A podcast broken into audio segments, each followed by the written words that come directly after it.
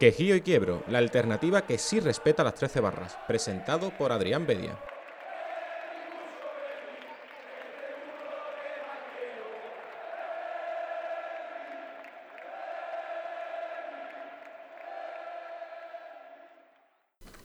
Muy buenas a todos y bienvenidos eh, un programa más a Quejío y Quiebro, alternativa que siempre respeta las 13 barras verde y blanca. Como siempre, a mi lado, eh, Miguel Ángel Arquellada. Muy buenas tardes. A la derecha del padre del hijo, ¿no? Claro, claro.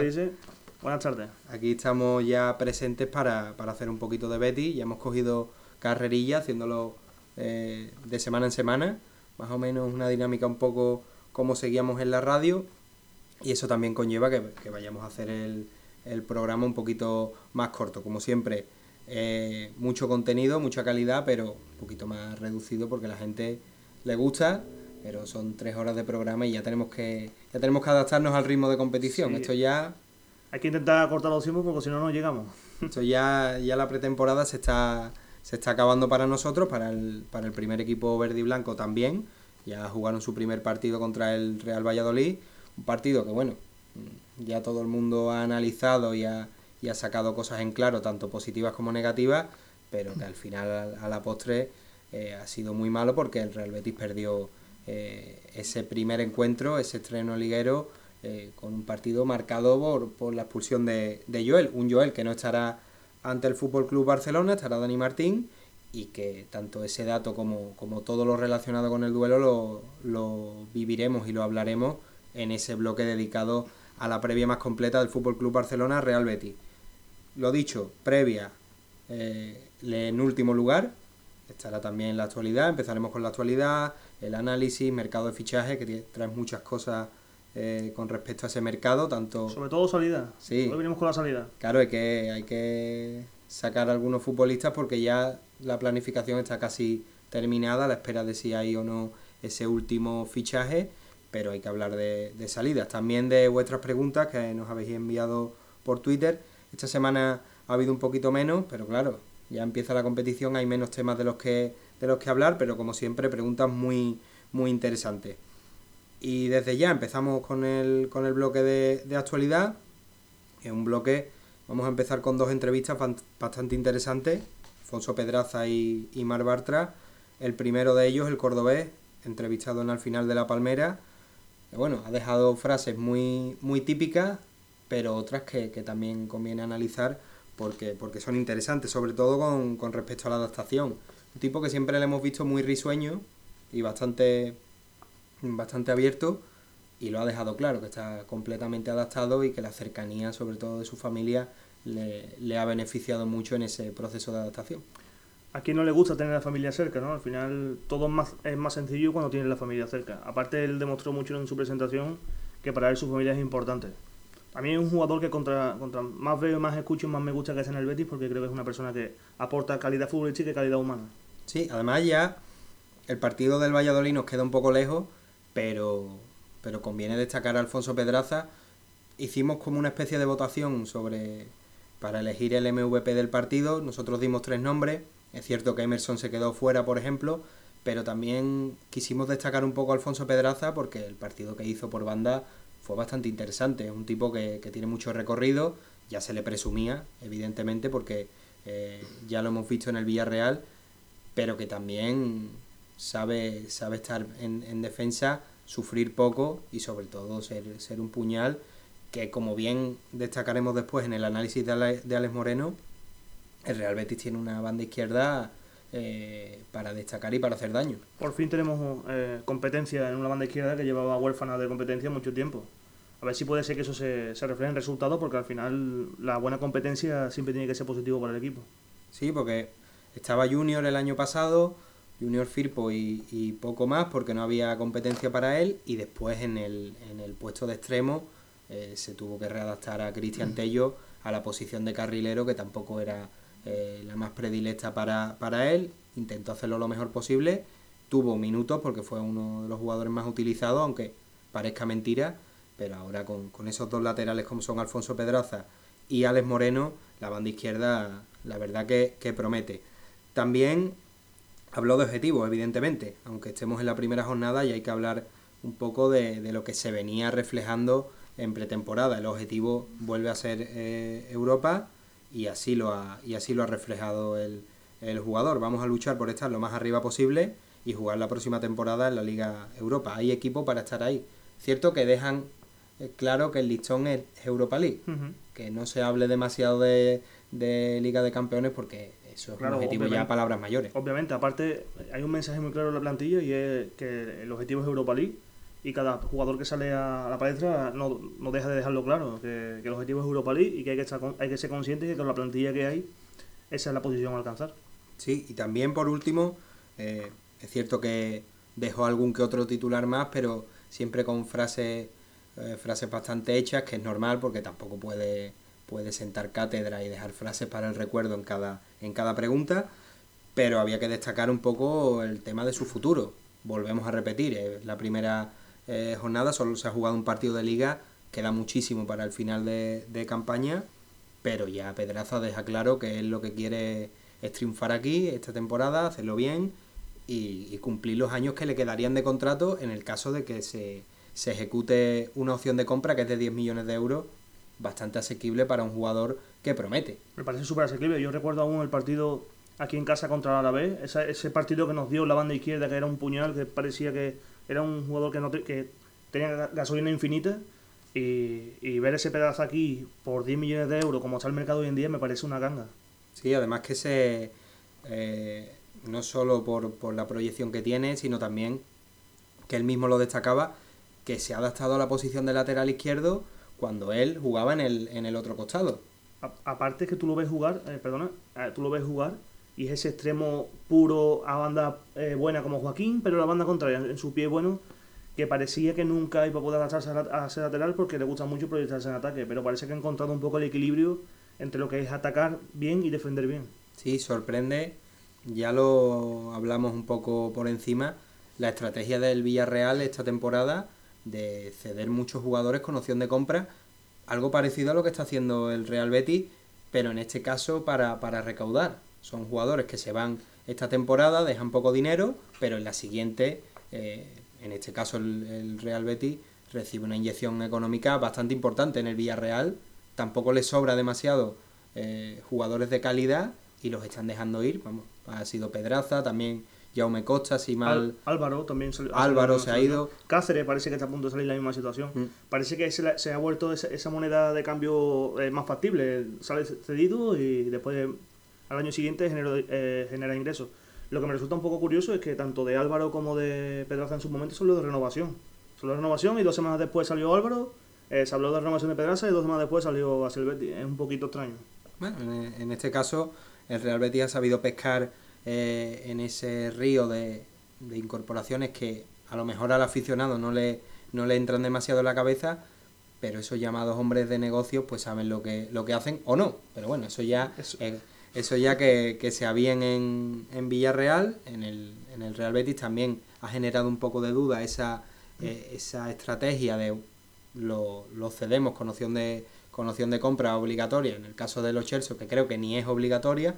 No es obligatoria. Bueno, es obligatoria si se clasifica para la Champions si entra como obligatoria. Si no se clasifica es opcional. Y las la cifras varían un poquito, pero bueno, es una opción. De todas formas, es, el fútbol moderno, eso es lo que tenemos que agarrar ahora, porque si te das cuenta, Coutinho ha salido igual, y eh, Mbappé en su momento salió igual y, parece que es una ventana que se abre nueva en el mercado y nos da otras posibilidades que antes no teníamos. Sí, la verdad que lo de Mbappé eh, yo no por 120 millones a la temporada siguiente. No lo entendí, pero bueno, aquí cada, cada despacho y cada planta noble se las había para, para acogerse a ese fair play y adecuarse y, vivir sin, sin esos problemas eh, financieros y, y esas restricciones que, como decías en el fútbol moderno, pues ahora mismo es lo que, lo que impera.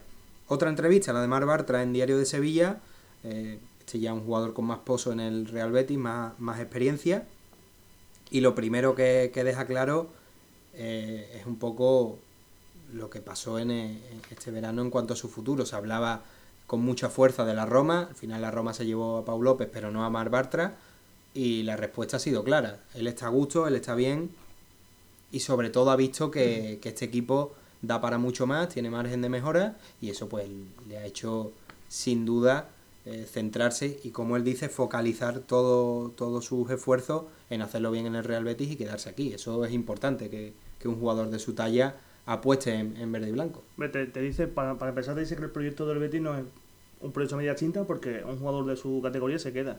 Yo creo que es un jugador que mientras que se siente importante en un club no tiene esa necesidad de salir. Es más, salió del Dortmund por aquel incidente que hubo que le hizo estar mal psicológicamente, tuvo que salir del Dortmund y ahí aprovechó el Betis y, se lo trajo. Yo creo que eh, Mar está en un club en el que se siente importante, en el que se le ve que se le va a dar galones y eso a un jugador de este tipo siempre le gusta. Sí, además que, bueno, era casi una obviedad, tampoco hacía falta ver, un, ver a Rubi eh, en acción para saber que, que Mar Bartra, además compatriota, iba a ser importante. Eh, es un jugador capital. Es cierto que el año pasado, si nos metemos a, analizar individualmente a cada jugador, se esperaba un poquito más de Mar Bartra, sobre todo en el tramo final. Pero bueno, tanto Bartra como otros jugadores, si hablamos de los Chelsea, por ejemplo, yo también esperaba un poquito más del jugador, pero en la tesitura en la que estaba el equipo y en el contexto sobre todo de, de juego, pues no, no se podía pedir más. También dejo mm, bastantes titulares en cuanto un poco al análisis de, del equipo, tanto en presente como, en pasado. Eh, en presente, habla un poco del estilo de, de Ruby y, del sistema, que esto también entrará en el bloque de análisis. Eh, dos centrales, tres centrales, volvemos un poco a un estilo más Setien. Eh, aquí Bartra lo deja claro, que depende del partido, y aquí está un poco en consonancia con Ruby, depende del partido, pues van a apostar por un sistema eh, u otro. Él está cómodo en, en los dos. Incluso te diría que está más cómodo con tres centrales porque sabemos que es un central que le gusta mucho de vez en cuando eh, correr hacia arriba e incorporarse un poco a la jugada de ataque. Al final, yo creo que la idea de Ruby y la idea de Echeverri es que no sea un equipo de lectura fácil, que tú lo veas y no sepas por dónde va a salir, porque pueda incluso variarte durante el partido. De ahí que Mar se siente importante y vea que, juegue de una forma o juegue de otra, va a ser un club que se va a tener muy en cuenta.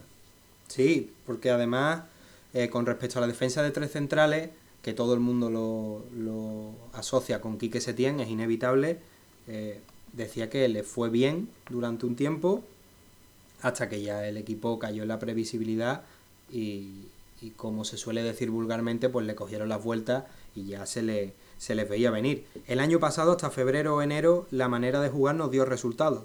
Y también en el primer año para ir a Europa. Luego en la fase de grupo eh, también, también ocurrió así. Grandes partidos. Todo el mundo, aunque, aunque haya cachondeo con el tema de título moral, el partido ante el Milan refrenda un poco ese, ese estilo. Pero después los rivales sabían cómo hacernos daño. Este año se está viendo que podemos jugar de otra manera, siendo fuertes con y sin balón. Aquí está dejando claro que ni se va a caer en, volver al sistema de tres centrales, ni se va a mantener el de, el de dos. Simplemente que, dependiendo de los partidos, quizá, por ejemplo, este próximo, el de mañana contra el Fútbol Club Barcelona, pues sea propenso eh, y favorable para ver eh, al Real Betis con tres, con tres centrales. Sobre la salida de balón, esto siempre eh, el entrevistador pues incide un poco en los aspectos en los que el año pasado eh, se generaba más conflicto en el, en el Real Betis. La salida de balón era un clásico, el balón parado también. Con respecto a la salida de balón, es cierto que siguen queriendo ser un poco setienistas, pero no van a, no van a descuidar y, no van a desechar la opción de pegar el clásico pelotazo cuando la cosa, cuando la cosa pues, pues apriete. Tiene pinta de que van a buscar el equilibrio, incluso habrá por partidos los que serán muy protagonistas de la pelota y incluso en esos partidos habrá fases en las que se recogerán un poquito más atrás saldrán un poquito más rápido. Al final lo que te hace un equipo eh, poco previsible es lo que te hace ganar el partido. Cuando empiezas a ser previsible es muy fácil defenderte y ya se vio la temporada pasada con, con Quique Setién. Yo me, me, voy un poco a, equipos un poquito más grandes. Te vas a ver el City, te vas a ver Tottenham y son equipos que cuando quieren tienen la pelota pero que si tienen que renunciar a ella también saben jugar. Entonces al final aquí es que no haya una horma para tus zapatos, sino que tú juegues y que los demás se tengan que adaptar sobre la marcha a tu juego. Porque le puedes proponer tanto jugar la pelota como ser un poco más rápido y jugar contra ataque. Claro, es que todo el mundo estaba de acuerdo en que el año pasado, sobre todo en el primer año, a la gente le gustaba ser protagonista con el balón y que el estilo propuesto por Setien pues fuera el que se, pusiera en, práctica y que sobre todo daba daba un- una viralidad al equipo que yo creo que nunca antes se había visto. Era un equipo que, que gustaba y era atractivo, pero claro, si llega un momento en el que ya no, no da resultado, pues tienes que cambiar. En ese tránsito, pues ya estamos viendo que hay equipos ganadores o que se han quedado a las puertas, el Tottenham es, es uno de ellos, que juegan a todo. Claro. Y eso la gente le, la- a la gente también le gusta. A la gente también le gusta que haya no un pelotazo, sino un balón largo dirigido que genere una contra y metas un gol. Claro, la, la idea es que no se sea previsible, que cuando el equipo no funciona de una forma, funcione de la otra, y que eso se vea cuando se cambia. Yo ah, hay tres entrenadores en este momento que considero que son claves en el fútbol moderno, que son Klopp, eh, y Guardiola. Son entrenadores que decisión que toman, decisión que se, se, en el terreno de juego. Y al final eso es un poco lo que tenemos que intentar encontrar nosotros. Que tengamos un sistema, que tengamos un poco eh, definidos los parámetros que queremos y cómo queremos jugar, pero que cuando haya que cambiar o que cuando haya que tomar decisiones se noten en el terreno de juego y no seamos un equipo previsible. Pues sí, es lo que es lo que espera todo el mundo, que el equipo ya sea con un estilo u otro gane y si puede ser, pues genere esa, esa alegría y esa y ese holgorio en, en la grada. A la gente le gusta tanto una jugada ultra elaborada como esa jugada de garra de sacar un córner y meter un gol de cabeza como ¿Quién no, quién no recuerda la época de Edu, Oliveira y demás? Tres pases, balón arriba y a Claro. gol. Eso también gusta siempre. Al final queremos ganar y queremos ganar de la mejor forma posible, pero si no se puede, aunque sea con la nariz en el minuto 90. Pues sí, también por último dejó eh, palabras para Cristian Tello, fue compañero suyo en, en el Fútbol Club Barcelona, estuvieron en la cantera y, y hay una relación estrecha entre ambos. Es un año importante para Cristian, que está concentrado y con ganas de hacerlo bien. La manera en la que jugamos, con extremos abiertos, esto ya es un invita a pensar en que no va a haber un estilo, un estilo fijo, pues con extremos abiertos, ya que en ese sentido al míster le gusta que haya uno contra uno, le puede favorecer. Es cierto, no vamos a analizar evidentemente el partido contra el Valladolid en profundidad porque ya es un pasado bastante pasado, pero es cierto que cuando, hasta que tuvo gasolina, Tello firmó un partido bastante interesante y creo que fue uno de los puntos de conflicto entre la afición y, y Rubi, si es que lo puede, si es que se puede denominar así. El cambio de Tello quizás invitaba un poco más a Laine antes que a Juanmi, no porque Juanmi sea malo, sino porque la- eh, el partido pedía, Claro. pedía trote. Mantener el hilo de ese desborde que se tenía con Tello metiendo a Laine. Al final tiene sentido, pero yo creo que cuando cambia cuando cambia Tello, lo cambia por lo que tú dices. eh, se le acaba la, la gasolina, eh, es necesario cambiarlo porque se le veía el jugador que ya no llegaba con frescura arriba. Incluso tuvo una jugada que fue estratosférica, que se recorrió 70 metros él solo y tiró a portería, que ya no podía levantar la pelota y eso era una obviedad, pero coincido en- lo que tú dices. Igual si metes ahí a Laine, sigues teniendo esa velocidad, sigues teniendo ese desborde, y igual hubiese dado un poquito más. Sí, en, en nuestra web, en quejiquiebro.com, hablábamos un poco de ese, digamos, esos delirios que hay en cierto, en cierto sector, que los hay en todas las, aficiones, evidentemente, y bueno, echábamos, como quien dice, un capote a Juanmi, porque yo creo que la apuesta de, de Rubi, sin ser la que la, la más idónea al final, a la, a la postre, yo creo que era una apuesta sensata. Metes a Juanmi al lado de Loren y en ese rebote o en esa jugada eh, que se necesita un tipo con olfato de gol, pues ahí está Juanmi para, para remacharla. Pero bueno, no salió bien.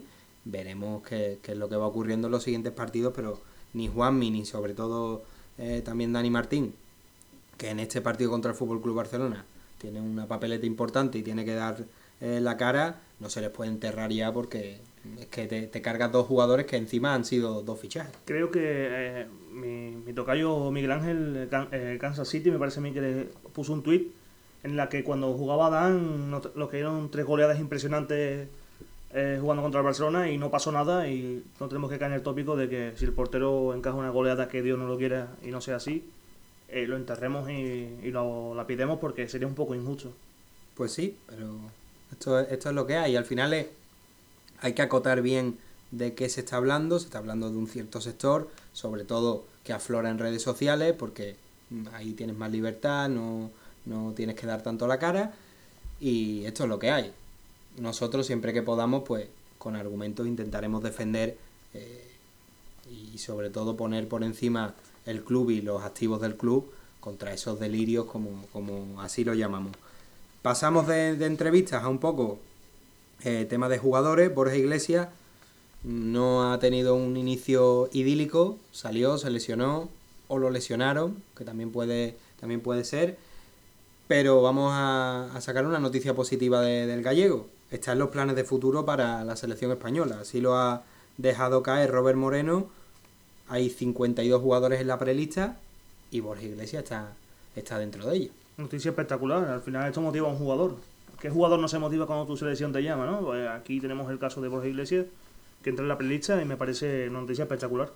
Sí, aparte, eh, no, se ha, no se ha sacado noticias de otros jugadores, por lo que intuimos que Mar Bartra esta vez no está en esa, en esa prelista. Pero bueno, todavía queda para competiciones oficiales y está, está bien que jugadores como Borja Iglesias estén en esa lista porque mm, deja caer un poco que la selección ya no va a ser ese equipo encorsetado en un estilo determinado, que los delanteros tienen que ser pues como era el Guajevilla, que es la antítesis de, Borja Iglesias, los dos tienen mucho gol, pero son, perfiles, perfiles totalmente diferentes. Que esté Borja Iglesias, que esté Jaime Mata, que esté incluso Jorge Molina, a pesar de la edad, pues es bastante, bastante interesante. ¿Está lesionado? Mm, que lo citen va, va a estar complicado, pero bueno, que esté ahí ya es una buena noticia para el Panda, que la verdad que ha vivido una semana bastante bonita entre presentaciones y, ese apoyo en redes sociales, que también él lo multiplica un poco con su manera de vivirla. Él está, es bastante activo en redes sociales, de hecho nosotros le hicimos una, una pregunta bastante simple cuando habló de, de su primer partido, de sus sensaciones, de las ganas que tenía de, de volver al verde. Le hicimos una pregunta, el tipo contestó, la verdad que es muy, muy interesante.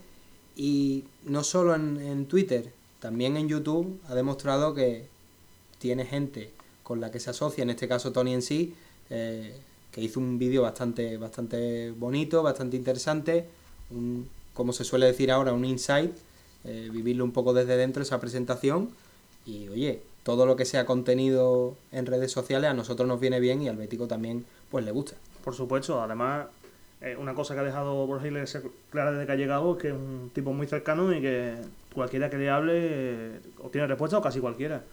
También lo comentaba Rick Jellison eh, esta semana. El, fútbol llega un momento que se ha alejado un poco del aficionado y se ha quedado un poco encorsetado en el futbolista y las personas fuera parte. Y él, lo está normalizando, está acercando mucho más el jugador al, aficionado y eso es importante para el Bético, que ya sabemos que aquí la afición es un valor fundamental y, que se sienta importante, que se sienta querido, es, clave. Sí, porque ahora, evidentemente, y aparte confiamos en que el rendimiento de Borja Iglesias sea espectacular, eh, viene bien, el viento está a favor, pero cuando vengan mal dadas, cuando haya dos, tres jornadas en las que el jugador pues no vea puerta, pues que la gente esté ahí también porque porque son personas al final. Mm, él tenía los mismos nervios que podríamos tener nosotros un poquito menos porque ya está acostumbrado, es futbolista profesional, pero tenía nervios al saltar al campo, al ir a la ciudad deportiva a presentarse, y son personas y, sienten, al final es como lo que, como lo que decía Rajoy, somos sentimientos y tenemos, y tenemos personas. Son personas igual y, conviene darle, darles calor a los que vienen y, los que, y a los que están, sobre todo que, también lo merecen. Eh, otro, en este caso es futbolista, que ya pues ha pasado a los banquillos y que en este caso va a volver al Real Betis eh, para la Secretaría Técnica, Juan Merino. Como regalo de cumpleaños, ¿eh? Sí, señor ha cumplido años y se incorpora a la Secretaría Técnica, espectacular. Muy bien. Vamos, pues, menudo aguinaldo. ¿eh? la verdad que yo es una persona... Me pasa mucho con él como, como con Alessi, incluso algunos jugadores más de la época, Ureña, jugadores así, que, está también en el club. Claro, que está en el club. Eh, son jugadores insignes. Eh, lo recuerdo de cuando era un, chiquillo y que estén en el club y que estén ayudando me parece fundamental. Sí, aparte, hombre, Merino quizás la gente pues no, no le entre por los ojos el estilo que practicaba, pero era un estilo muy efectivo, muy resultadista, que ayudó muchísimo en, en varias etapas. También en el, en el Betis Deportivo, en su momento Betis B, mm, dejó claro que, siempre que ha estado en el club ha ayudado a su manera, porque es un tipo muy, muy llano, muy humilde. Yo recuerdo una anécdota muy, muy rápida. Hubo un partido de, filiales, jugó el, el, Betis B contra el Almería B, con este entrenador que, que hizo el vídeo este que se enfadó tanto, que pegó un golpe en la mesa. Bueno, pues ese día eh, el Betis B le ganó al Almería B y a ese entrenador pues lo, lo iban a destituir. De hecho se llevó 20 minutos en el, en el terreno de juego hablando por teléfono y tal. Y ese día, ese partido, no había nadie eh, en sala de prensa. Estaba un servidor y creo que Tomás Rojas del Real Betis Balompié y nada más.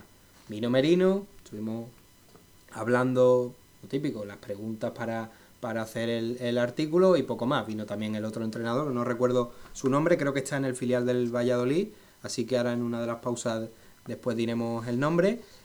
Y justo después, a la semana, a Merino lo, lo pusieron de entrenador del primer equipo y tuve la suerte de viajar a, Noeta y el tipo pues se acordaba de mí dijo, hombre, pues poco más que pues hemos, hemos prosperado. Tú yendo al primer equipo y yo, y yo entrenando. Así que todo lo que le venga a Juan Merino está, está muy bien porque es un hombre de club.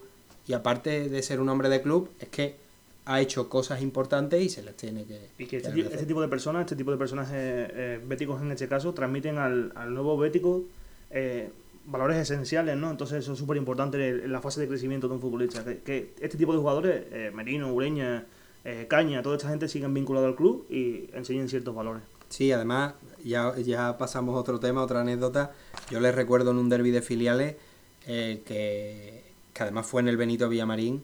Recuerdo poner en su sitio al entrenador del filial diciendo aquí estás en la casa del Betis, hay que... Es que su profesor fue Serra Ferrer, que no fue cualquiera. ¿eh? Sí, sí, hay que, hay que respetar, hay que respetar y bueno, eh, en definitiva Juan Merino es eh, Betis, es puro Betis, una de las barras, como, como se suele decir, y ya está de nuevo en casa, en el, en el Benito Villamarín.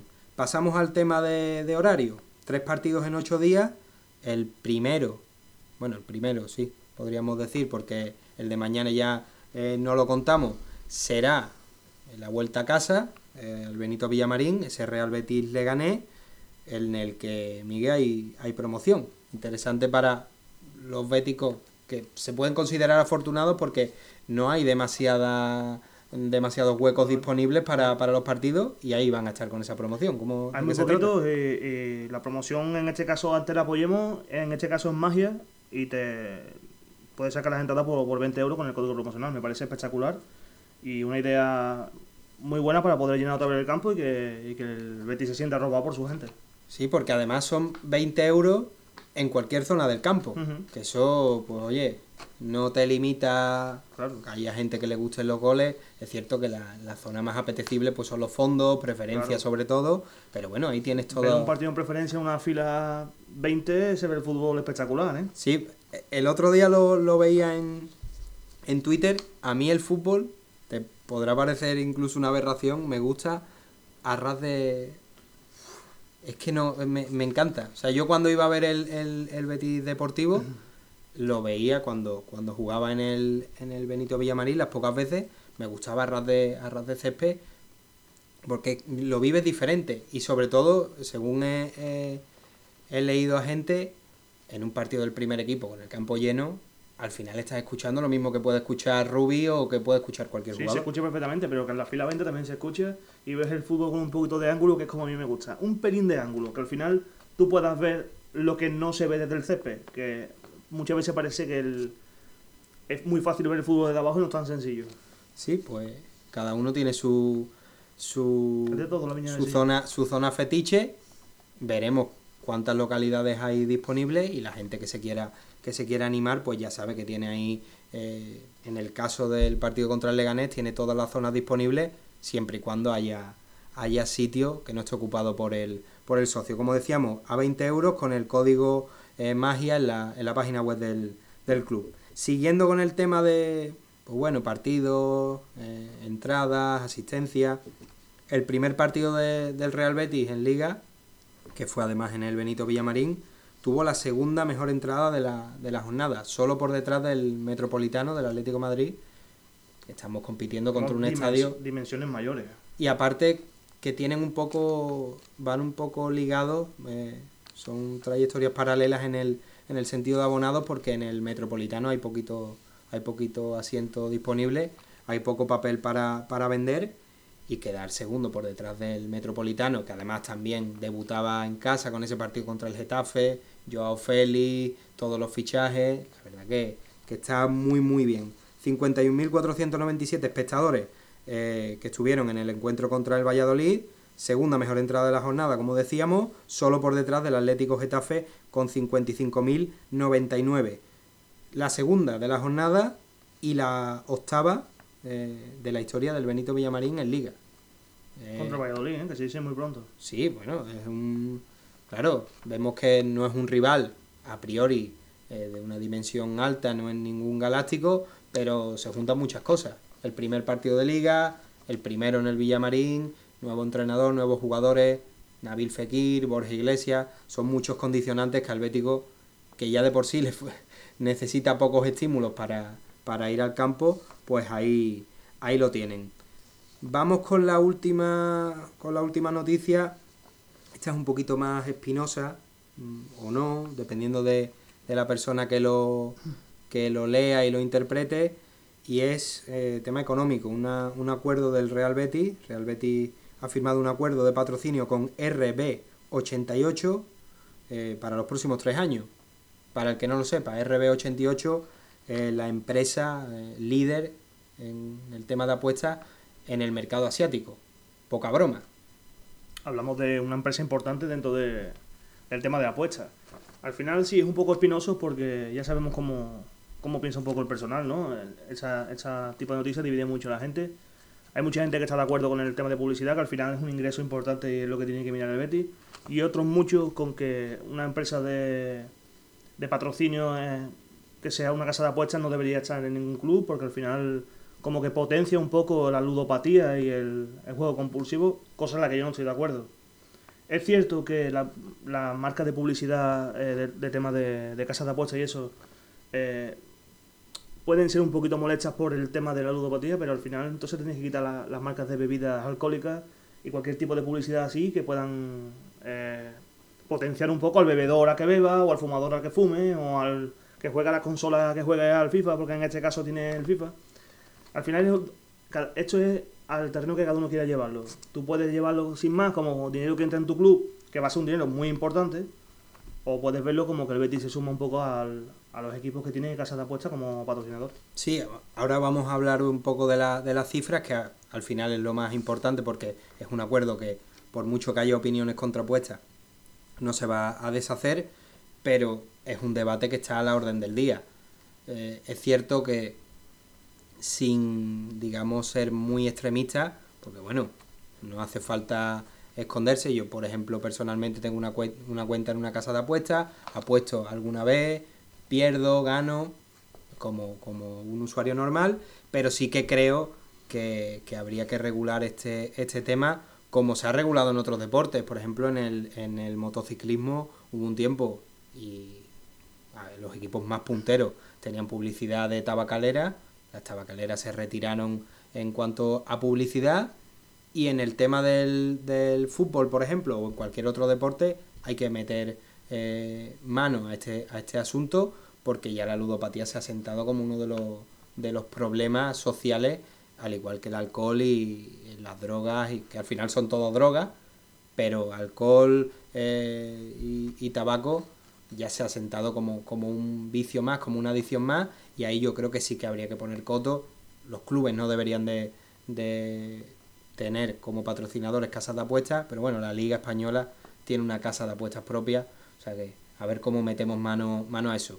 Esto es opinión personal, es una opinión bastante popular, hay un montón de gente que está a favor de, de, esta postura, que haya que los clubes no tengan patrocinadores eh, que no tengan casas de apuestas como patrocinadores, pero este es el mercado que, impera y hay que, hay que estar atento, sobre todo en lo, que, en lo que está en nuestra mano o en lo que está en la mano más, más en cuanto a la sociedad en general, hay que educar, eh, sobre todo, y hay que saber que, que esto no es una cosa de broma, que apostar, te estás jugando tu dinero, lo puedes ganar, lo puedes perder, pero tienes que, jugar con responsabilidad. Eso que se dice tan de fondo, juega con responsabilidad, cuidado, si tienes adicciones, eh, hay limitadores, como he visto hoy, por ejemplo, en una, en una marca de, de apuestas, hay limitadores para el juego. Bueno, hay que también un poco ver eh, el límite. Ellos quieren recaudar y nosotros... Yo digo culpa a la persona, no culpes a la marca. Claro, pero siempre que se pueda yo creo que hay terrenos en los que, en los que no debería de haber este tipo de patrocinadores, deberían de ser vírgenes porque al final eh, de lo que se puede sacar beneficio, que es las apuestas, no debería de estar dentro del deporte. Pero bueno, esto es un debate importante que... Para que digan después que, no, que en todo estamos de acuerdo. No, no, claro, sí, y, y, oye, eh, eh, al final de fondo sí que estamos de acuerdo, pero con matices, porque, Claro. porque cada uno tiene, tiene su postura. Pero ese es el, el acuerdo, son tres años. Mm, RB88 se convierte en el patrocinador de contenidos digitales específicos del Real Betis para el mercado asiático. No es un mercado menor. eh, Para nada. hay un barco de personas, como dirían Claro. los, los más mayores, y, y sobre todo en Asia, que es puntera a nivel, a nivel digital, pues ahí tenemos al, al Real Betis. Se intentó con Takashi Nui, yo creo que se generó algo, hubo beneficio, pero esto ya Sí, en hubo el mucho, tiempo... claro, hubo mu- mucho beneficio, pero eh, lo que hablamos hecho es que no solo te abre la- el mercado a la casa de apuestas, sino que in- incluso en venta de camisetas, eh, eh, con- conocimiento del nombre en Asia, futuras eh, giras asiáticas, al final el, el mercado no se limita solo a lo que tú ves, sino a lo que hay por detrás. Pues sí, además, ahora vamos a dar las cifras, pero extrayendo un poco el mensaje de la, de la compañía, hablando un poco del acuerdo con el Real Betis, eh, lo deja bien claro. Nuestro acuerdo con el Real Betis es el más grande que hemos hecho en nuestra historia, tanto en su objetivo como en su ambición. Es un reto ilusionante y estamos deseando trabajar junto al Real Betis para aumentar la visibilidad de ambas marcas en Asia. ¿Cuáles son las cifras del, del acuerdo? Yo no tengo las cifras del acuerdo. ¿Cómo que no? No tengo- de, de hecho, no tengo las cifras de, de, la otra, Ah, de la publicidad cierto, del pecho. De Easy Market. Eso cierto, sí. cierto. Eh, son tres temporadas, 2.300.000 por, por temporada, que prácticamente eh, lo que hacen es financiar el fichaje de Alex Moreno, para que la gente se haga una idea. Alex Sí. Moreno se va a pagar en tres veces, 2.300.000 cada, en cada pago, pues lo va a hacer esta empresa. Es que era, era una cifra tan importante que me he nublado, Miguel, lo siento, te pido, te pido disculpas. pasa nada, no pasa Que nada. son 2.300.000, que no es moco, Por temporada. no es moco de pavo, son tres temporadas, si mal no recuerdo. Ahí hay un... sobre esta indagaremos sobre el, el, el dinero que va a repercutir para Claro. el Betis, porque al final yo supongo que esto habrá un dinero fijo y otro en variable según el, el lo que potencie o lo que genere el Betis allí. Claro, sacaremos la lupa porque, hombre, si son dos millones y pico por temporada y son tres temporadas, lo que tú decías, Alex Moreno está casi, casi eh, pagado, si no, pagado al completo. Hemos terminado el bloque de- del primer equipo dedicado al, al Real Betis. Vamos rápido con el resto de secciones. El COSUR Real Betis, que ya ha presentado la campaña de abonos para, para esta temporada en el regreso a la Liga Endesa. Y coincidiendo con esta, con esta campaña y esta presentación, se han presentado a a los nuevos jugadores. Kenan Sipahi, Albert Oliver, Demetrius Conger, Mamadou Niang y Shane Whittington. Además de otro, otra incorporación que no ha podido ser presentada, pero que también está ya a disposición de Curro Segura, como es Casey River, décimo fichaje del COSUR Real Betis. Incorporación importante. Espectacular. Eh, yo tengo la suerte de, de tener gente que, que vive muy bien el baloncesto y hablan de que el Betis ha hecho un equipo como para salvarse sin tener problemas ninguno. Entonces estaremos un poco pendientes de ellos y a ver hasta dónde llegan. Es que Casey River es un tipo de dilatada experiencia, ha jugado en el Real Y Madrid Panathinaikos. y ha jugado en, como- en, en clubes de, de bastante entidad. Al final es que el COSUR Real Betis, con la denominación que sea, el baloncesto de sevillano, vamos a, a decirlo así, ha tenido jugadores muy interesantes. Yo el otro día estaba viendo a la selección española, ves a Billy Hernán Gómez y para el que siga un poco el baloncesto sabrá que Billy Hernán Gómez jugó en el, en el Betis Energía Plus, no, en el, en el anterior, en Cajasol, o la denominación que sea, pues yo la verdad que, que me pierdo. Porzingis también jugó allí, Hablamos de Satoranski. jugador, por Sinki, hablamos de un jugador top en el, en el mercado americano. O sea que Claro. cualquier jugador. que, que no es un equipo que porque hayamos vuelto a, a la élite no significa que el, que el baloncesto sevillano sea eh, de, de- de bajo nivel. Ha sido un histórico en, en esta liga y esperemos que vuelva a ser ¿Quién- protagonista. ¿Quién no recuerda a Caja San Fernando? ¿Eh? Ese caja, sí, sí. Sí, sí, con Lou Rowe. A mí me encantaba Lou Rowe y es la Nina que, que vivía donde, donde vivo yo. Y bueno, serán jugadores bastante interesantes. El Real Betis Fémina, pasamos a, a la guerrera, venció al Santa Teresa en el tercer partido de preparación, 2 a 1. Marcaron Bea Parra y Martina Fedorova. Martina Fedorova. Ha caído de pie. Jugadora de fútbol playa, profesional. Y bueno, yo. Sí, También Missien, ¿eh? También Missien es jugador de fútbol playa. Sí, sí. Y yo creo que si jugara, si, si hubiera la licencia del, de la primera división española en, en cualquier, tanto en el FIFA como en el, como en el Pro, cinco estrellas de, habilidades porque es una, una, jugadora que hace cosas que es que te maravillan. Es cierto que hay veces que las hace eh, sin venir un poco a cuento, pero, ahí te deja, ahí te deja la, filigrana. La verdad que yo no conocía mucho a esta jugadora y la he seguido desde que ha llegado el Betis y me parece una jugadora fantástica. Eh, tiene una clase espectacular. Además muy, muy, muy, muy joven. Eh, y que va a dar, que va a dar mucha, muchas alegrías. Al principio es cierto que yo personalmente fui bastante no pesimista, sino tremendista, porque hubo una desbandada de jugadoras bastante importante, algunas muy mm, de mucho peso, también la entrenadora María Pri, se nos acaban los, calificativos, pero se han repuesto con, con bastante garantía. Eh, Fedorova es una, una de ellas, pero han habido un montón de fichajes que yo creo que van, que van a dar la, la cara desde el minuto uno. A mí personalmente la que más me gusta es Martina Piemonte, es cierto que estuvo en el eterno rival, en el Sevilla, no salió demasiado bien. De hecho, cualquiera, cualquiera que quiera indagar un poco más se puede meter en el Instagram de la, de la jugadora, que hay la típica, entre comillas, carta eh, en la red social despidiéndose y dejando claro por qué, por qué se iba. Así que bueno. Me resulta muy extraño que una persona salga mal de allí, no sé. bueno, aquí eso, eso ya es harina de otro costal, eso es la, la otra cera, eh, ese eterno rival que, convive con nosotros y bueno, ya que lo analicen ellos. Pero tengo yo curiosidad y creo que durante la temporada voy a indagar un poquito sobre ese aspecto porque la gente que siga el fútbol femenino seguro que sabe un poco de la, de la historia de, Piemonte con el, con el Sevilla Fútbol Club femenino. Eh, la próxima cita, el próximo partido, mañana ante el Málaga Club de Fútbol Femenino, partido especial para Antonio Contreras, el nuevo entrenador verde y blanco, porque eh, el año pasado entrenaba a, esa jugadora a partir de las once y media en el Centro Deportivo Demetrio Pichel, ya aquí en, en Sevilla, en territorio verde y blanco. Eh, del Betis Deportivo tenemos que destacar algunas, algunas cosillas, es cierto que son eh, un poco ya bastante pasadas porque, porque es de hace tiempo, pero se nos olvidó recordar que, Robert fue campeón del COTIF con, con la selección sub-20. Robert que sigue sumando eh, trofeos y cositas para él. Y esto siempre suma para el Betis. Al final no fue a la gira de, a la última gira que se hizo no fue. Sí, estuvo, estuvo en Estados Unidos, pero, después en México, no. Que fue cuando coincidió con, con la selección sub-20 y la verdad que hay muy buenos números, incluso marcando en la final del torneo y, proclamándose campeón. Sí, también tenemos que decir que el, el Real Betis y el J Sportiu acordaron la cesión de Liberto Beltrán y sobre todo, una cosa que hay que tener en cuenta para todo amante de la cantera, es el calendario de, liga.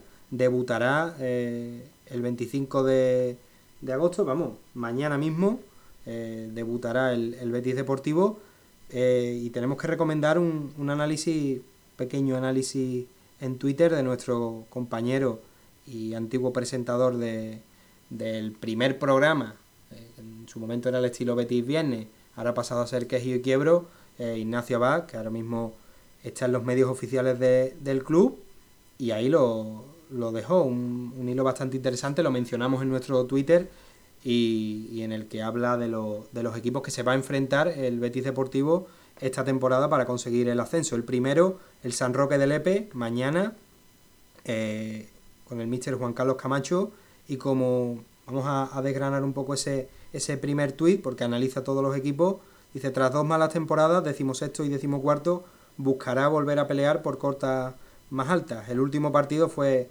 eh, con victoria 0-2 contra el Ayamonte y en 2014 ascendió a segunda vez junto al Betis Deportivo que en su momento era el, el Betis B.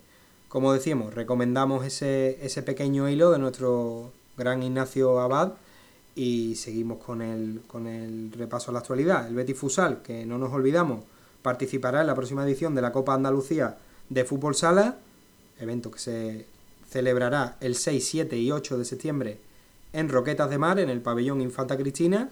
y en el que los verdiblancos jugarán contra el Club Deportivo Elegido, Mengíbar Fútbol Sala, Peligro Fútbol Sala y el Córdoba Club de Fútbol Fútbol Sala, además de la Antequera, que, que se me olvidaba. El Córdoba Club de Fútbol... Eh, nos hizo mucho daño aquí. Eh. Sí, la verdad que... Y yo no me lo esperaba, ¿eh? Mira que yo sigo bastante poco el fútbol sala, lo reconozco, pero... Creo que ni tú ni nadie se, esperaba ese resultado porque parecía que el Betis iba a ser un equipo dominador en la eliminatoria y acabó pasando factura. Sí, pero esto es lo que, esto es lo que hay. De nuevo tendrán una, una revancha porque el fútbol, ya sea fútbol sala o fútbol normal, te da esa, esa oportunidad de revancha cada temporada y casi cada, cada jornada y con esto hemos terminado el bloque del análisis de la actualidad. Vamos a hacer una pequeña pausa y, nos ponemos ya con el, con el primer tema, primer y único tema de, análisis. Miguel, mm, lo teníamos que sacar. Defensa con dos centrales, con tres centrales, permanente una, permanente otra o, o dependiendo del partido. Vamos a analizarlo después de la pausa. ¿Te apetece volver a escuchar alguno de nuestros programas? ¿Eres de los que por falta de tiempo los disfrutas por partes? Disfruta de Quejío y Quiebro cuando y donde quieras gracias a nuestro podcast. Entra en anchor.fm barra Quejío y Quiebro y suscríbete. Vamos con el bloque de, análisis, hoy bastante liviano, pero no por ello mm, poca cosa, cosa menor. Vamos a hablar un poco del sistema de juego. Es cierto que es un tema que para muchos eh, genera no sé cómo, no sé qué palabra utilizar, pero evoca al, pasado y para algunos eso ya se dio carpetazo y no se debería de, sacar. La cuestión es clara. Volvemos al sistema con tres centrales, nos quedamos con el sistema más o menos eh, predilecto de, de Ruby, con cuatro defensas y después pues 4-3-3, 4-2-3-1, la variante que, que Ruby prefiera, o vamos alternando. Aquí no lo hemos hablado del todo, eh, entre bambalinas, como se suele decir, pero creo que va a haber, va a haber discrepancias porque yo, por ejemplo, eh, te digo, me gustaría que el, que el Real Betis volviese directamente y sin importar el partido a la defensa de, con tres centrales. No va a haber debate ninguno porque yo considero la defensa de tres centrales bien utilizado es el mejor sistema que hay en el fútbol. Es más, Italia lleva seis temporadas utilizando la defensa de tres, centrales y no se siente afectada. La Juve, jugando al fútbol y teniendo la pelota, ha jugado con defensa de tres centrales y no ha pasado nada. El Tottenham, cuando ha tenido que utilizarlo, ha usado defensa de tres centrales y ha dominado el fútbol. Al final el problema no es la alineación, sino el concepto que tú le aplicas a la alineación. Tú puedes jugar con dos centrales y que te, sea efectivo y jugar con tres y que no te sea efectivo como le pasó a Setien en el último tramo de la temporada. Pero creo que lo que no se usa bien es el concepto de la idea y no la idea en sí. Porque al final la alineación de tres, o sea, la, alineación de tres centrales, te da muchas cosas que con una línea de dos defensas o en este caso de cuatro, no te aporta tanto. Bueno, o sea, mm, entonces me ha roto, me ha roto el esquema. Es que como no hablamos de bambalina, pues entonces se Me ha roto el esquema. Yo pensaba que tú eras partidario de, de jugar con cuatro atrás. Yo soy partidario de lo que el equipo. En este Betty, vamos, vamos a centrar. El Betty de ahora creo que es más propenso a jugar con tres centrales que con, que con dos. Por la sencilla razón de que Emerson es un lateral con mucha profundidad, eh, Pedraza es un lateral con mucha profundidad, Alex Moreno es un lateral con mucha profundidad. Puede jugar Joaquín en el carril, puede jugar Tello en el, carril, aunque Tello yo creo que si lo llevas al carril en enero sale es el primero que sale, básicamente porque Tello rehúsa mucho a jugar en esa posición, pero creo que en este sistema, fichando un central más, eso sí, porque creo que el Betis está jugando un central más y queremos jugar con este sistema, encajaría perfectamente en la idea. Volvemos a lo mismo, si somos un equipo previsible, que tenemos la pelota, que la amasamos, que dormimos, no nos vale la defensa de tres porque la defensa de tres muchos puntos te precisa que los centrocampistas jueguen de cara a portería y no reciban una pelota y se tengan que girar y librar a otro rival para así generar una ocasión, sino que se juegue de cara, que esos carrileros tengan mucha profundidad y que siempre tengan jugadores de cara para poder darle la pelota. Claro, es que, bueno, pues vamos a, vamos a redirigir un poco este, este pequeño análisis, porque estamos de acuerdo en esta, en esta base y estamos de acuerdo básicamente porque el partido contra el Valladolid, la verdad es que a mí, eh, como, como suelen decir la, la gente mayor aquí en Andalucía, me dejó con las carnes abiertas. yo no tengo nada en contra de Javi García, es más, me parece un, buen profesional, un tipo que, que, apostó por el Betis cuando quizás tendría otras ofertas eh, superiores a nivel económico, renovó incluso también en esa tesitura, pero Renovó- el partido... Renovó a la baja, ¿eh? Que no se lo olvida nadie. renovó a la baja, pero el partido del otro día yo vi a un Javi García que más allá de ese pase de seguridad a la distancia a la que estoy contigo, que no se, que no se ve porque esto eh, es radio, pero es mínima, Javi García no se atrevía a, a mucho más y siempre, eh, digamos que se escondía un poco en, en zona de, de uno de los centrales para eh, rehuir en, en esa, en esa distribución, dejándole a Carballo, que también Carballo evidenció que el tanque de gasolina se le, aco- se agotó muy pronto, pero por lo menos se atrevió y miró un poquito hacia adelante, pero Javi García es yo creo que el punto eh, que genera ese debate y ese querer eh, la defensa con tres centrales, que ya hemos visto que Rubio ha dicho que, que puede ser un estilo a utilizar dependiendo del encuentro, Bartra, como hemos eh, visto ahora y, y analizado en la entrevista, también lo deja ahí caer, pero yo creo que debería de ser una alternativa que se convierta en la, en la opción predilecta. Este equipo tiene que volver a este sistema y reconciliarse con el, con el beticismo a base de buen juego, como tú decías. Jugar con tres centrales, pero jugar bien. Claro. Al final tenemos que tener un concepto claro cuando se juega con, con, con defensa de dos, un dos centrales, defensa de cuatro en este caso. Cuando reclamamos ese segundo pivote o ese, ese pivote un poquito más estático para darle esa libertad a William Carballo, que no es del todo así, pero compremos barco un poco para utilizar este, este contexto. Al otro se le pide que se meta entre centrales y ayude a sacar la pelota, que en este caso es lo que parecía que Javi quería hacer y no hacía bien, porque al final ni daba ese pase de seguridad bien y se dormía cuando tenía la pelota. Tuvo un par de pérdidas siendo el último hombre en el centro del campo que un, un jugador de cierre no puede tener. Sobre todo porque pierdes la pelota en un sitio en el que tus compañeros están saliendo y que ahí difícilmente es recuperable eso. Es más, no sé si fue en el primer gol, eh, justo en una jugada de antes tuvo una pérdida ahí que fue descomunal, que prácticamente nos cuesta el gol antes de, encajar el primero. Entonces, al final, eh, cuando metes a, a X jugador aquí, en este caso es Javi, le pides que por lo menos, mínimo, te dé la seguridad de que la pelota no se pierde. Y eso Javi ahora mismo no lo aporta. Entonces, con una defensa de tres, puedes eh, rehusar de un segundo pivote y darle más libertad a Carballo y, y dejar que los tres centrales sean los que se distribuyen en el juego defensivo, porque al final, con los dos carrileros, cierran en cinco y atacan en tres, que yo creo que te genera más superioridad. Claro, y es que ahora desgranando un poco el porqué de, de apostar por esa defensa contra centrales, eh, vamos a hacer una, una lectura simple. El año pasado, el Real Betis asalta el Camp Nou con defensa de 3, si mal no recuerdo, con Junior y Barragán de, de carriles. Esto tendríamos que, que revisarlo. Y en el medio estaba Junior y Tello. Junior y Tello, cierto, cierto. Y, y en el centro del campo estaba William Carballo y Andrés Guardado. ¿Qué significaría Claro. esto? Que si se juega con tres centrales, a Javi García lo liberas de lo que ahora mismo parece eh, un reto para él, que es sobrevivir y hacer un partido medianamente aseado en, en doble pivote o como sea, en el centro del campo con dos centrales y lo tendrías ahí como, como reserva para, para ese central que tú pides y que, y que yo me sumo a esa petición. Si queremos jugar con, con defensa con tres centrales, habría que, que incorporar otro, otro zaguero a la, a la causa. Si tienes a Javi García, pues bueno, lo puedes, lo puedes utilizar, pero no va a ser un, un futbolista del estilo de Bartra, por ejemplo, que en carrera ya hemos visto que Javi García sufre mucho. Sufre muchísimo con el espacio. Carballo mm, te defiende visualmente, como, como se suele decir, porque no le queda otra, pero Javi García, Es que Carballo, volvemos a lo de siempre, Carballo defendiendo es posicional, es muy posicional. No es ese típico pivote que llega a todos lados, que se mueve de banda a banda, que se mete detrás del central para ayudar, sino que cuando tiene otro compañero, hace una defensa posicional. Si no, no hay más que ver con Portugal. Cuando no es el que se mete con los centrales y ayuda a los centrales, Rubén Neves, y así no hay esa- necesidad de correr detrás del, de- del rival, simplemente de defenderlo posicionalmente. Y una persona como Danilo Pereira o Rubén Neves, o incluso Batalla cuando estaba en, la, en, el- en Lisboa, es el que hace las basculaciones y el que hace el cierre. En este caso sí encajaría guardado. claro, claro, no, es que es que es lo que vamos a hablar ahora.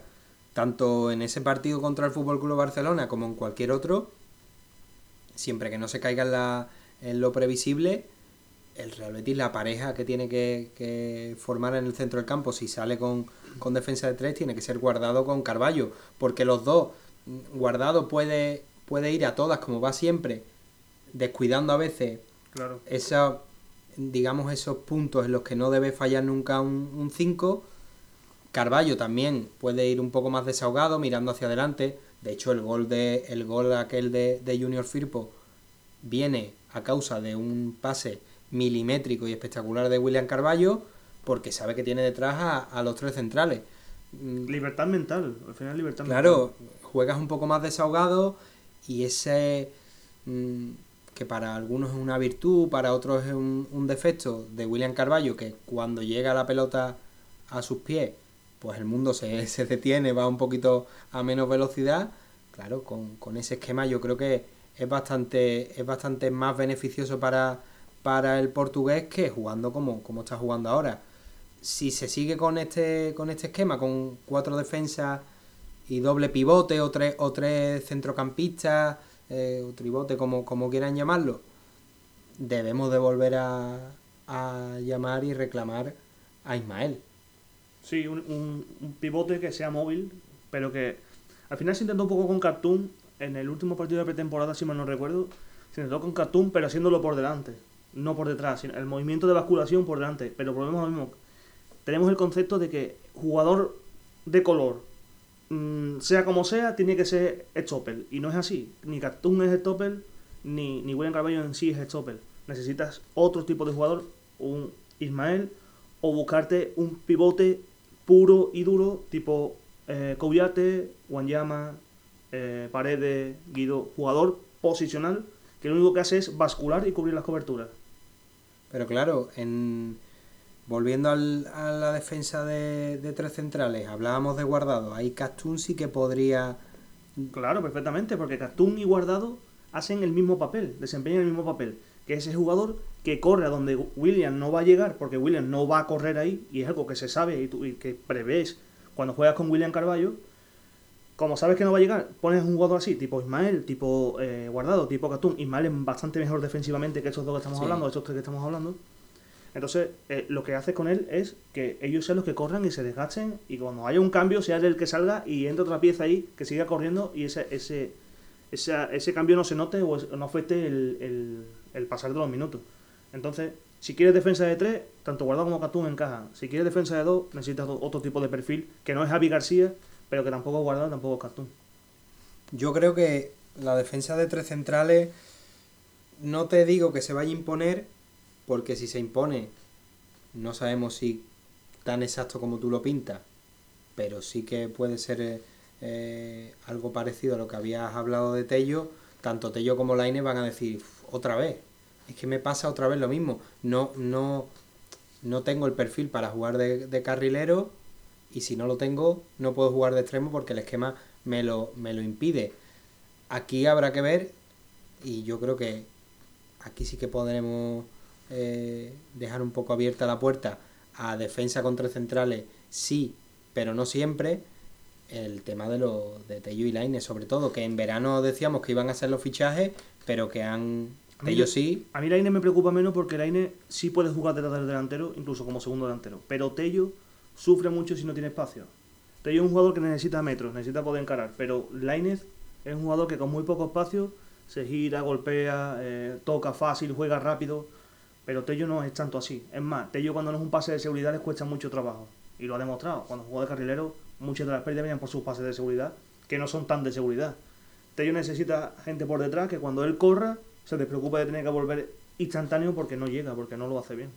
Claro, con Tello eh, al final vemos y echamos la vista atrás y vemos la fotografía de, los tiempos de Setien, sobre todo en la última temporada, la última, la segunda mitad de, temporada en la que Tello pues no estaba a gusto, pero claro, sabiendo que Tello no es carrilero, en este esquema, incluso Tello, si se juega de verdad y bien, como en su momento jugaba el, el Real Betis, quiero decir con esto, verticalidad que es lo que se le preguntó a, Bartra incluso, que ahora quizás se tiene menos posesión, de hecho, contra el Valladolid, el Valladolid le ganó la posesión al, Real Betis, quizás teniendo menos posesión, eres más directo y más, y más vertical.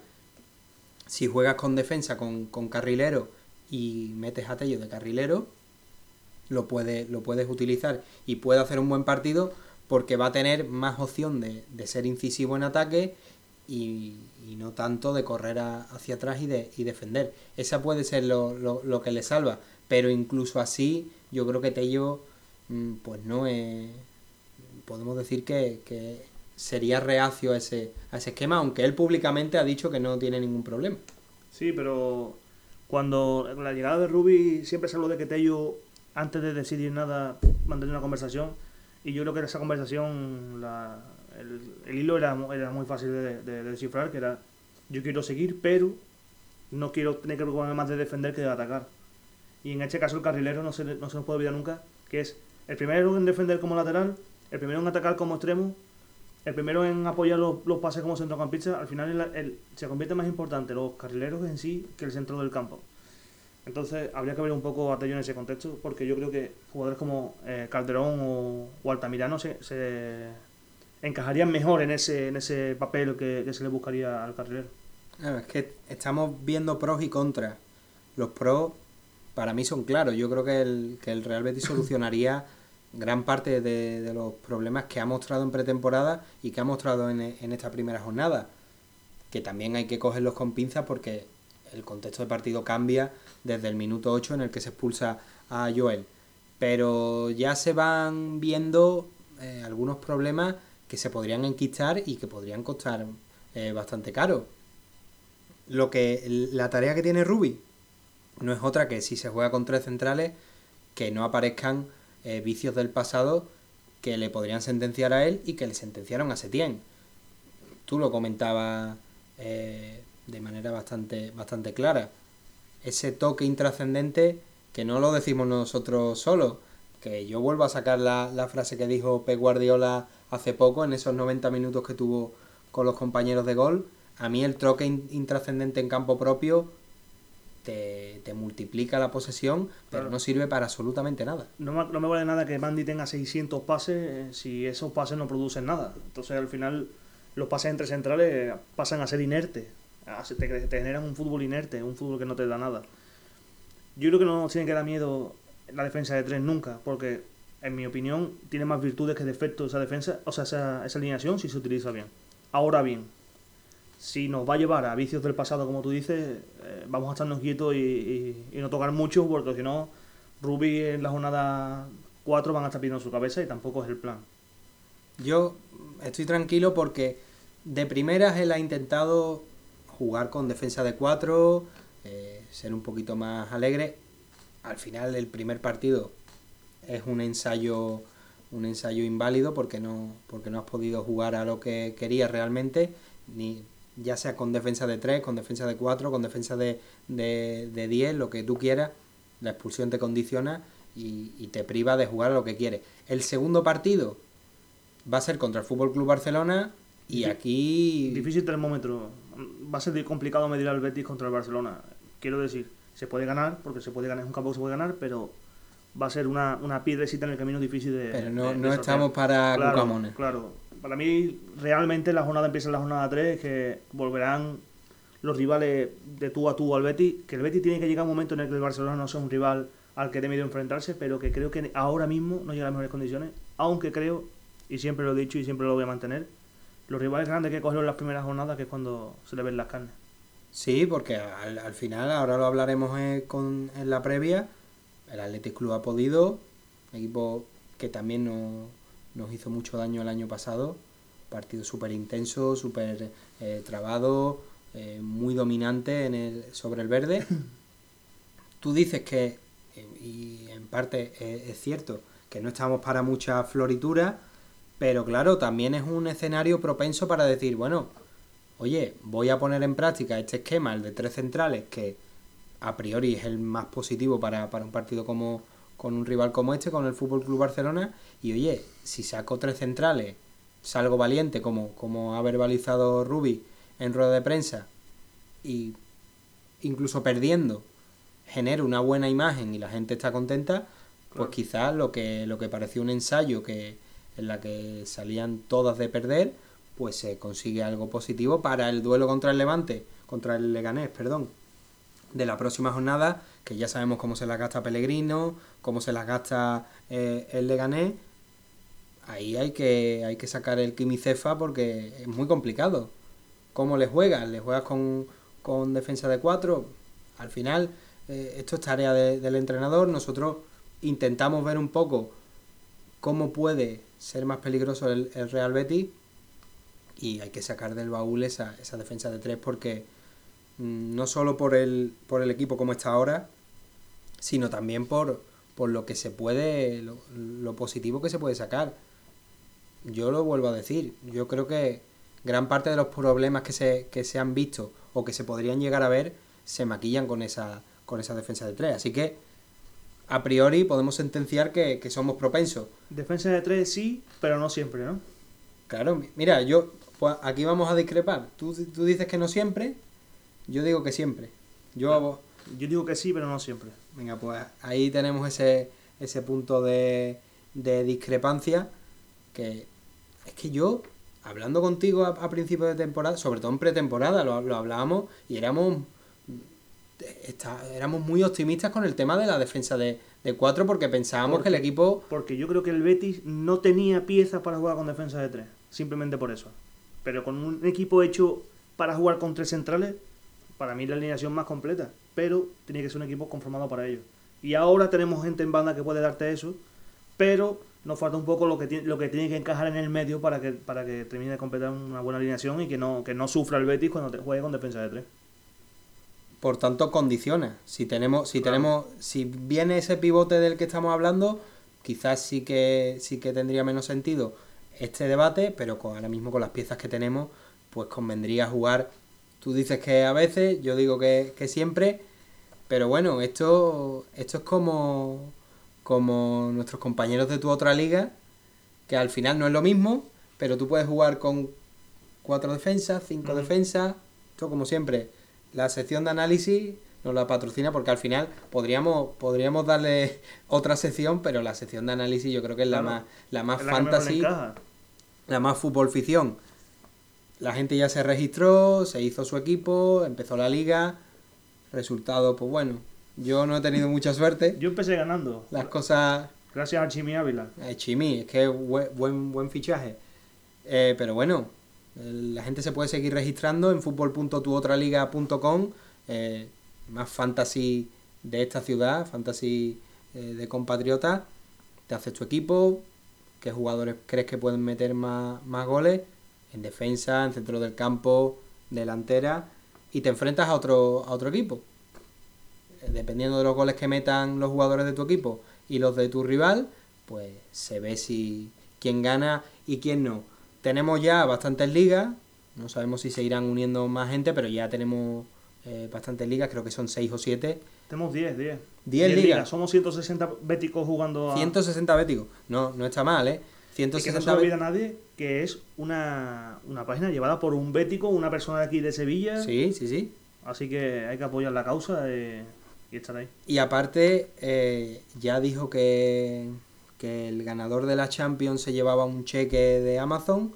Pero bueno, eso ya es otra, otra competición. Pero el ganador de cada una de las ligas de Quejío y Quiebro se va a llevar una pulsera nuestra, que para el que no la haya visto, pues subimos el banner cuando, cuando la teníamos a la venta, la gente se ha, se ha hecho fotos, hemos llenado nuestro Twitter de, de muñecas y, la verdad, Sacaremos más, ¿eh? Porque hay gente pidiendo más y sacaremos más. Sí, sí, la gente ya nos ha pedido unas cuantas, la gente le ha gustado y como decimos, cada una de las ligas que hay de Quejío y Quiebro en, en tu otra liga tendrán su pulsera el ganador de, esa liga. Fútbol.tuotraliga.com, en Twitter son arroba tu otra liga, para cualquier duda, para cualquier cosa eh, que necesitéis, tanto ellos como nosotros estamos, estamos al quite para, para solucionarla. Cada jornada que cada uno haga su, su equipo, ya sabe que los fichajes que hicieron en su momento pues son los que tienen y poquito más, participando también eh, se llevan unos cuantos bonos para poder hacer algún cambio, pero lo que se ha hecho, esa es la planificación de cada, de cada uno y ahí pueden jugar como les dé la gana. Sí, aparte, Bueno, siempre se puede fichar, ¿no? Simplemente tienes que conseguir bono o comprarlo, que tiene su tienda para poder hacerte con bono. Pero esto es como el fútbol, ¿no? Tú haces tu planificación, fichas tus jugadores y a partir de ahí que la suerte te dé sentencia, ¿no? Que la suerte te acompañe, Miguel. ¿Tú has ganado? Yo creo que no, ¿eh? Yo gané el primer partido. Yo el primero no... Yo sí, yo sí lo Estaba gané. 1-0 muy ajustadito, pero Muy bueno. por es, que, es que al final es complicado. La pena es que se me lesionó Borja Iglesias, que era mi... Ya. Y Griezmann no marcó, pero bueno, ahí estamos. Es que, que es complicado, es complicado. Pero bueno, con Borja Iglesias nos va a dar alegría. En cualquier fantasy que lo tengamos, nos va a dar alegría. Yo lo tengo desde el año pasado en, en Bivenger y, y estoy, confío, vamos, como a muerte con él. Hemos terminado el bloque de análisis, vamos con el del mercado de fichaje. Alex Moreno, el último en llegar. Y decir, ponía yo en el guion, ¿y el último en fichar?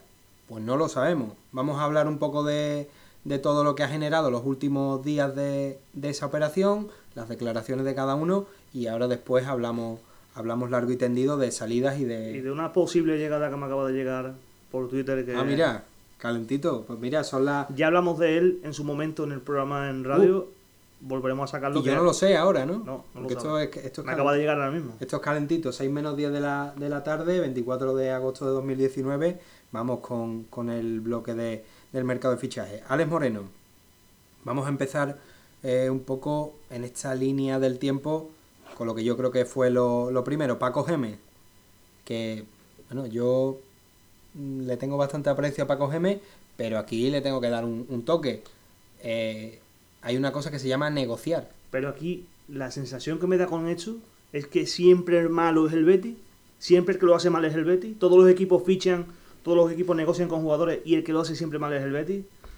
Vamos a bajarlo un poquito al suelo porque se nos Sí, está sí. yendo un poquito la cabeza. Sí, sube los decibelios en este, en este estudio, pero es, es cierto, dice, llevamos un mes con el tema de Alex Moreno. Bueno, llevábamos, porque esto ya es pasado, evidentemente. Dicen que es jugador mío, pero conmigo no entrena. Todos lo hemos hecho muy mal. Bueno, aquí hay un jugador, es más, se metió en el saco. Ha es metido- tu principal activo en un descenso, tu presidente pues pide una cifra desorbitada, que es una cifra que por, por comparar es casi lo mismo que ha pagado el Fútbol Club Barcelona por Junior este año, sin contar las variables, una, una locura absoluta, por mucho que Alex Moreno ya sea de los nuestros y tengamos que apoyarle, es una, es una locura. Y decía, me he despreocupado del tema, me ha quemado mucho durante el verano, de hacerse tendría que haberse hecho hace tiempo. Y estamos esperando no sé a qué. Pues estamos esperando, Paco, A que tu presidente firme los papeles. Es, muy fácil. y también, pues, el oye, acuerdo con el jugador llevaba cerrado desde mayo. El, el acuerdo con el club se cierra hace un par de semanas. Pero su presidente decide que no lo firma hasta que él no, no quiere. Pues bueno, pues ya está. Claro, estamos esperando a... mm, Miguel, yo pido 10, tú me das 5. Yo te doy 7, te digo 7 y Sí, 3 en variable y tú me dices 7 más 1 en variable. Bueno, Se llega al acuerdo y ahora yo decido firmar los papeles cuando yo decido. claro, es que esto es lo que hay. Esto se llama negociar y es cierto que no es lo más... Lo más mm, lo más sano y lo más saludable para un equipo y aquí sí que podríamos estar de acuerdo con Gemes en que el mercado de fichajes se debería de cerrar antes de empezar a competir Totalmente de acuerdo. Pero con estos bueyes tenemos que arar y, y ya está. Si- Dicen que quieren al señor Tebas en, en Inglaterra, la cito y yo lo llevo Claro. en el coche. Sí, sí, hacemos un cambio. Nos quedamos nosotros con el de Inglaterra. Yo me quedo con el publicista de Inglaterra, con el que vende los derechos de marketing. Con ese señor sí me quedaba. Bueno, pues hacemos, hacemos un cambio, a ver si lo podemos, a ver si lo podemos hacer y que el señor Tebas, el maravilloso señor Tebas, Que imponga sus normas allí. sí, Mr. Tebas, que ya sea Ujú. Mr. Tebas y nos traigamos nosotros al, al Mr. de allí. Pero esto es como el chiste de la suegra. Una vez que te la llevan no la puedes devolver. No, no, no, no. Nosotros el ticket lo, lo quemamos en, en la hoguera que sea y ya está. Esto está. Esto aquí factura no. Facturas no emitimos. Aquí sí que vamos. Mina todo- hablar chino. Todo en negro, todo en negro. Eh, dice, entiendo a Alex porque es la oportunidad de su vida, pero hay que entender más cosas. Los perjudicados somos todos y hay que ser profesionales y asumir el contrato. Alex Moreno ya El jugador del es Betis. jugador del Real Betis, Paco Gemella puede estar un poco más tranquilo. Se puede peinar si Sí, quiere. sí, sí, sí. Se puede, se puede peinar y, y bueno, ya el tema se ha, se ha dado por cerrado. En la presentación, una presentación que ya es un habitual muy lacrimógena. Es algo que no lo decía incluso el community manager del Betis por favor no más llantos en presentaciones porque el corazoncito puede van a tener que fichar siempre jugadores extranjeros porque todo el español que llega se pone a llorar. Sí sí vamos te trae imagínate que presentan ahora a Brasana que ese no, ese no echa ni una gota. Eso eso no tiene sangre eso de pinche sale humo. Sí sí. Al final este tipo de presentaciones tan personales te llevan a eso un poco a la, a la emoción la, tu familia cerca. Sabemos que el fichaje de Ale Moreno lleva mucho tiempo haciéndose y el jugador lo ha pasado mal en algún momento, incluso llegando a caer en una depresión. Porque sí se puede ganar mucho dinero y tener una depresión, una cosa no quita la otra. Mira, Andrés Iniesta es un. Sí, pero es que dicen que no. Había un, iluminado que no recuerdo el nombre, no, no me. No, tampoco sé por acordarme porque no me importa. No, hombre, no. Y decía que con los de millones que gana y él levantándose a las 5 de la mañana, ¿cómo va a tener depresión el jugador y él no? es que no tiene nada que ver una cosa con la otra. No, no, no. Y aparte es un argumento que en algunos casos, pues sí, se puede, se puede aplicar, pero que... Pero que el dinero no te hace dejar de llorar. No, que no. tiene nada que ver, que tú puedes caer en depresión porque las cosas no te salen como te deben de salir. Y el futbolista está tan metido en una burbuja que cuando algo no cuadra, tiende a la depresión. Le pasó a Andrés Gómez, le ha pasado a Alex Moreno, le pasó a Iniesta y le seguirá pasando a muchos futbolistas. Le pasó a... a no me va a ser el nombre, portero del Barcelona, a Renque, portero de Barcelona que, acabó falleciendo. Enke, perdón. Acabó falleciendo, como todo el mundo sabe, y le pasa a muchos, a muchos futbolistas profesionales que llegan a un momento en el que no le encajan las cosas y entra en una depresión, y es algo muy normal. Pues sí, ya está aquí, ya por suerte, además él lo decía que, que se llena la mochila de mucha ilusión. Es cierto que también, aunque no lo diga, se ha quitado muchas piedras eh, de dentro y vamos con las declaraciones. Sí. Quinto jugador más rápido de la temporada pasada en Primera División. ¿eh? Sí, MotoGP, como diría Andrés Monte, ahí tenemos dos MotoGP, porque además lo, lo dejó claro Ángel Aro en la presentación, que era un jugador muy deseado desde hace tiempo y que a pesar de que la negociación ha tardado más de lo deseado, pues aquí está. Y decía algo que era una obviedad el año pasado, que no se atendió esa, de, esa demanda, y es la de, ¿y si Junior se refría? Pues Junior se refrió y lo pasamos realmente mal. Este año, si Pedraza se refría, pues está Alex Moreno y viceversa. Sí, después tenemos al, a Calderón, que para mí es otro, otro baluarte y otro jugador que, que es muy de tener en cuenta. Sí, sí, Calderón. Eh, Hemos pasado de estar una mesa coja a tener un banco con sus tres patas en condiciones Y, con buen soporte. Sí, sí, bastante, bastante fornida.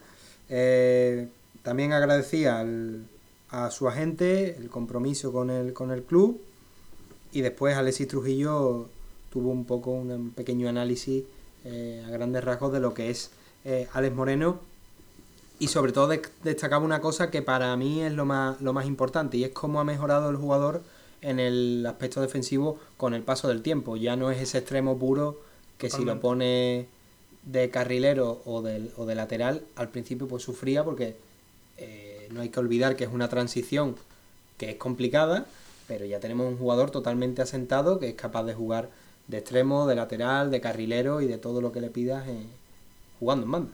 Totalmente, aparte lo hablaba con un bético hace tres días o así, me preguntaba un poco más en profundidad por Alex Moreno y se lo decía que es un jugador que ha evolucionado muchísimo, ¿no? Empezó como, como extremo puro y poco a poco se fue reconvirtiendo en el lateral que es ahora. Es más, cuando jugaba en el Mallorca, él era un, un extremo de los que gustaba ver porque era con mucho desborde, era pequeñito, muy rápido llegó al Rayo y retrasó un poco su posición. Ya del Mallorca venía con la posición un poquito retrasada, ya empezó a, alternar.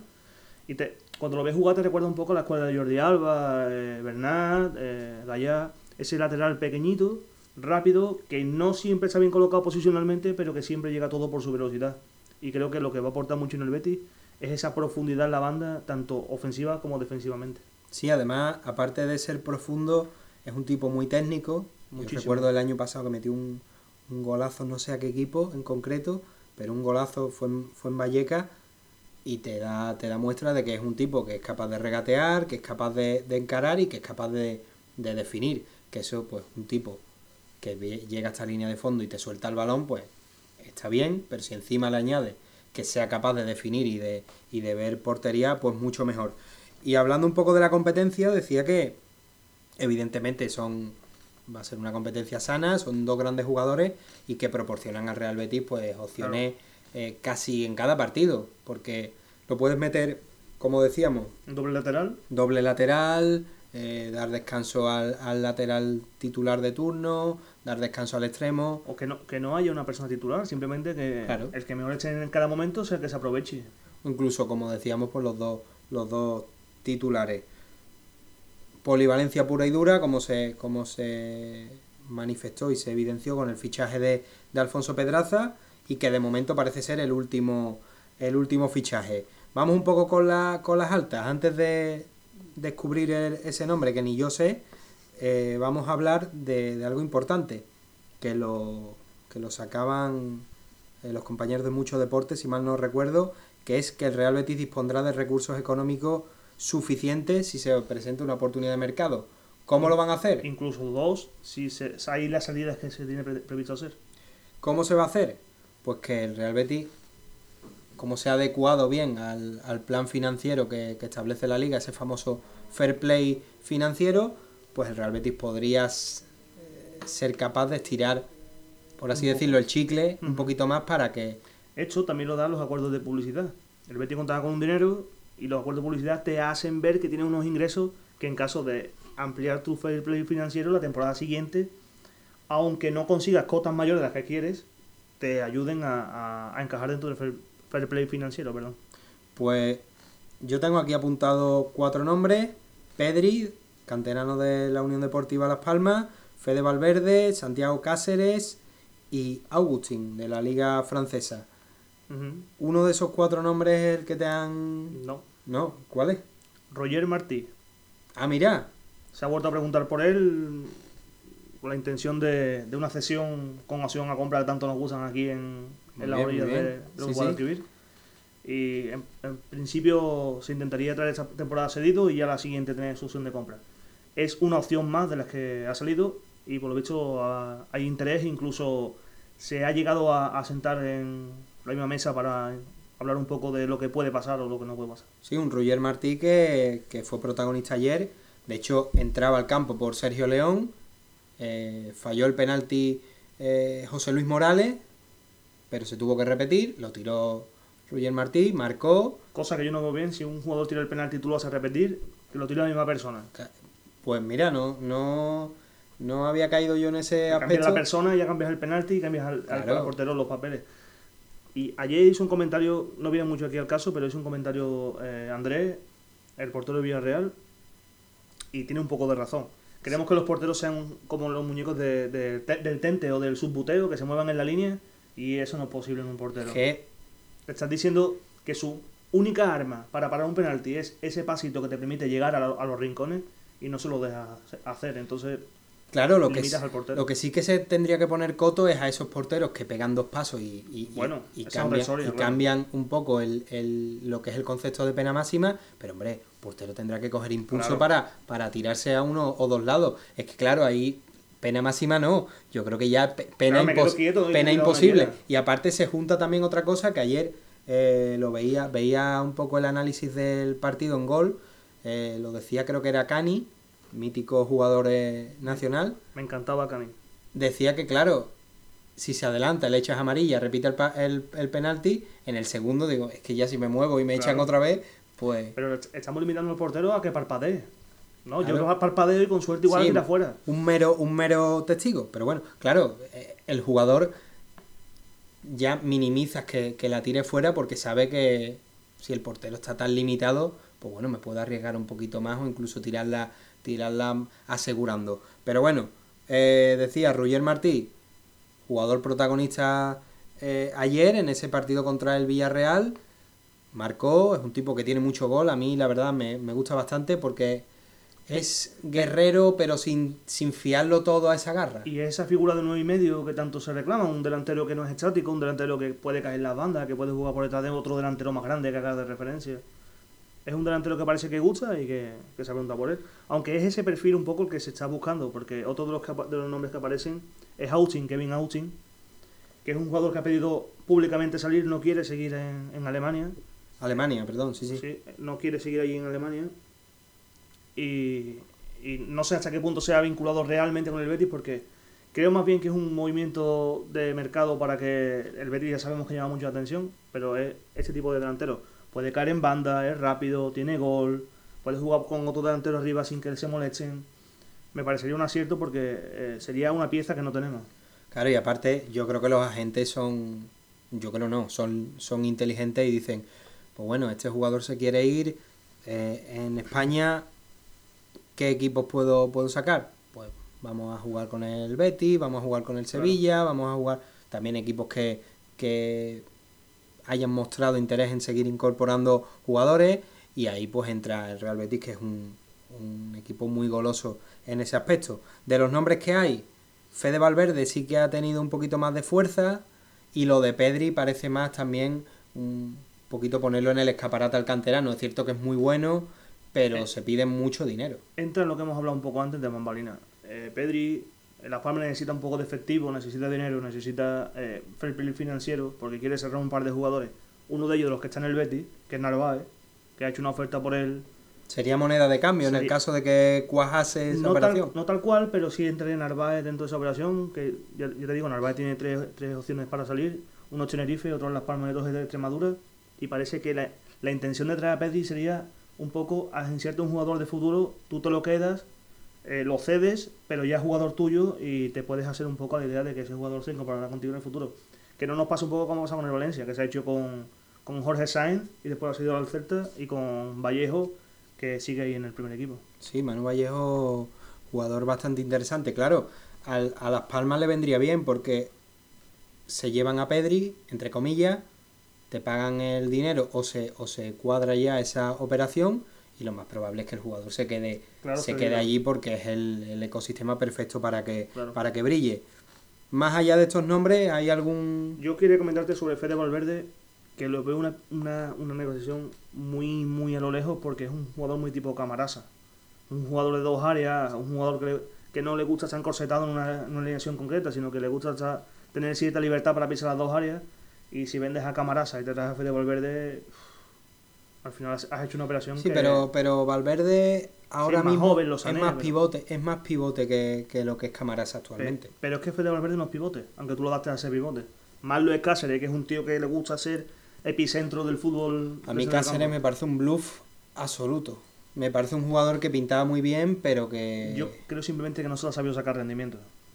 Porque puede jugar de central y lo hace bien, puede jugar de medio centro defensivo y lo hace bien, le gusta tener la pelota, encaja mucho en, lo- en lo- en los parámetros que el Betis busca, pero la lesión que tuvo no le ayudó y a Javi no le gusta nada el jugador, nada de nada, no le encaja nada lo que quiere, es más, los perfiles que tiene alrededor suya son totalmente distintos.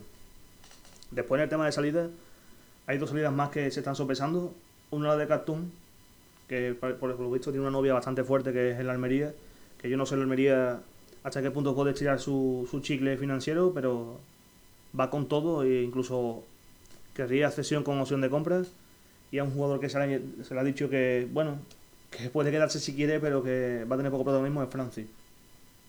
Le han dicho que eh, busque un poquito de acómodo en otro sitio, ya se ha cedido o como quiera, pero que tiene pinta de que esta temporada no va a ser la suya en el Betis. No, aparte de la lesión, lo hemos comentado varias veces que tenía un acuerdo muy cercano con el Granada, pero la lesión le, ha, le ha privado eh, de, de- de encontrar sitio, porque es que estamos a 24 de, de agosto y Francis no es Neymar, no es un tipo al que se...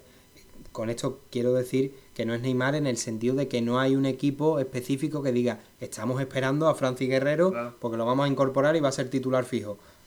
Ahora mismo, ¿qué le queda? Pues segunda división, que yo creo que ya, por mucho que, que a la gente, a mucha gente, a mucho beticismo no le guste, yo creo que la segunda división ya se le queda un poco pequeña. Pero quizás en un recién ascendido podría... un Mallorca, un Valladolid, no poca ficha Pedro Porro, pero en un, un equipo recién ascendido o de segunda que luche por ascender, encajaría perfectamente. El caso está en que el jugador sea consciente de que no va a contar con minutos y, y facilite la salida.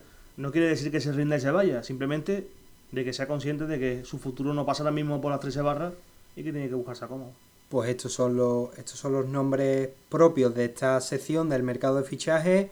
Vamos con las preguntas, después haremos una pequeña pausa y nos pondremos con la, con la previa. Tiempo de preguntas, como decíamos, bastante ligerito esta vez. Mm, Además hay un usuario que casi las monopoliza todas, que arroba Chris Ochago, Cristóbal Ochando y empezamos con, con la suya. Buenas tardes Adri y Miguel. ¿Qué jugadores están en la rampa de salida o creéis que acabarán saliendo? Se ha hablado de interés en Cáceres y Jean Kevin Augustin. Me parecen como las opciones Hacendado de Paredes y Mariano. ¿Cómo va la situación de esos cuatro jugadores? Saludos. Ya hemos hablado de la primera parte de la pregunta. A mí, tanto como llamarlo opciones Hacendado... Me parece súper ofensivo. Em, ¿Por qué? Opciones Hacendado. ¿Quién te dice que Kevin Augustin ficha por el Betis y no hace más que lo que puede hacer Mariano? o Cáceres más de lo que puede hacer Paredes. Quizás se refiere al precio. Bueno, por, pero, por, por echarle una mano a, a nuestro... Al final un jugador es lo que llega a encajar en su equipo. Entonces, no, yo no creo en opciones B. Simplemente creo que son otros valores, otros jugadores y, y otro tipo de mercado. Hay que, sí, hay que, y en eso estoy muy de acuerdo contigo, no solo en este aspecto, yo creo que habría que desterrar ciertos conceptos, sobre todo a mí el que más coraje me da es el de fracaso, para mí un jugador que está en segunda división no es un fracasado. Para nada. Es cierto que si ponemos el listón en Cristiano Ronaldo, todos somos pues, la última que, que echó Manolete, pero no podemos hablar de fracaso. Opciones hacendado, aquí sí que le sí que le cojo yo el hilo a este concepto porque pienso que, se refiere a, al, al, precio. Yo veo jugadores, Nino ha sido muy importante en el fútbol español y está en segunda división su mayoría, Santana muy importante en el fútbol español, su mayoría en segunda división, Valcarce, muchos jugadores así. Entonces, creo que no tenemos que poner ese tipo de, de, apelativos a, ciertos jugadores. Bueno, pues ahí ese pequeño rapapolvo a, a, nuestro seguidor. Que no se toma mal, pero simplemente creo que mm, no se puede llamar fracaso o opción B o opción hacendado a un jugador porque no haya jugado en el Madrid o en el Barcelona. Simplemente son jugadores de otro perfil, de un perfil que encaja más en el presupuesto y ya está. Sí, al final si te traes a Fekir, pues no puedes traerte otro Fekir porque no tienes dinero, no, por, no, porque no, no porque no quieras. Segunda pregunta, eh, ¿cómo andamos de margen económico? Bueno, no es mucho, pero se está trabajando para que se amplíe un poquito y nos daría vida a, poder traer una incorporación, incluso si salen los tres que estamos hablando, dos incorporaciones. Claro, que serían pivote y delantero. En principio, es lo que parece. A no ser que haya una venta no esperada o menos esperado de lo que la gente se piensa, pero que si no hay una venta no... Si hay clausulazo poco, poco, podemos poco podemos hacer. ¿Creéis que Javi García será importante o tendrá un rol de último medio centro o cuarto central si sale Mandy? Javi García, si sale Mandy va a ser cuarto central, no tengo ninguna duda.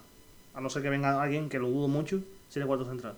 Después, si va a ser importante, dependerá de lo que el mercado te dé. Si el mercado te trae un pivote que encaje bien con William Carballo, yo creo que Javi García se va a ver obligado a dar un golpe en la mesa o, resignarse y ser un jugador que juegue los minutos que le den. Yo, a mí el Javi García de los inicios me gustaba, pero ahora es que lo veo lo veo muy limitado, sin confianza, optando por... por, por... Yo recuerdo un Javi García que entraba en los segundos tiempos y que era un, era, eh, un ¿cómo decirte? Un, el epicentro del juego. Llegaba él, tocaba fácil, rápido, la pelota no se paraba. Sí, sí, además era. García gustaba. Era ese tercer cambio que metía hielo y, aquí sentenciaba el partido, pero no está, veremos si. Esto acaba de empezar también, ¿eh? Claro, es fruto de que, se, de que no hay aclimatación todavía total al esquema, incluso al ritmo competitivo, que hay gente a la que le cuesta un poco más. Bueno, al final es jugador del, del Real Betis y tenemos que que pensar en que, en que puede llegar a mejorar. ¿Qué canteranos están entrenando eh, con el primer equipo? Pues bueno, cada, cada semana va variando un poco, pero yo creo que... Ismael es uno de los que más está en el primer equipo, porque gusta mucho, Calderón, Raúl. Estos tres jugadores casi siempre están alternando primer equipo y segundo equipo. Después varios más, porque esto también va un poco las molestias que pueda haber o los ejercicios que quieren hacer en cada sesión. Eh, está Edgar, que cuenta mucho, Carlos Marín, que bueno, que es un portero del primer equipo, Rebollo, incluso que apareció en la lista de. Claro, es que Rubí, ahora lo hablaremos en la, en la previa. Dani Rebollo viaja a la ciudad condal porque, porque Carlos Marín se ha lesionado. Claro. Entonces hay esa, esa carambola. Que no se olvida nadie que Carlos Marín es el tercer portero del primer equipo. Sí, oficial, oficialmente. Y por último, decía, ¿cómo estáis viendo las sesiones de Gio y Camarasa? Sinceramente, no sé nada de ninguno. Gio ha jugado 18 minutos, si mal no recuerdo, y Camarasa de momento no ha ido convocado en ninguno de los dos partidos. Es cierto que Camarasa iba con alguna molestia para allá, pero bueno, hay que esperar un poco que esto es muy largo y al final es como acaba. Gio no tengo ninguna duda, le van a buscar salida a, a Víctor Guanyama y va a acabar encajando sí o sí porque es un jugador que encaja muy bien en el perfil de Pochettino.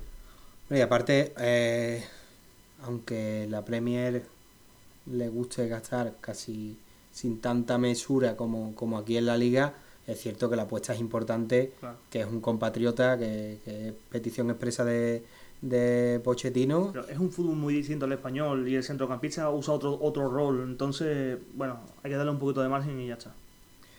Otra pregunta, esta vez de arroba FH Familia. Cosas que viste ya mejorar tras el partido de Valladolid.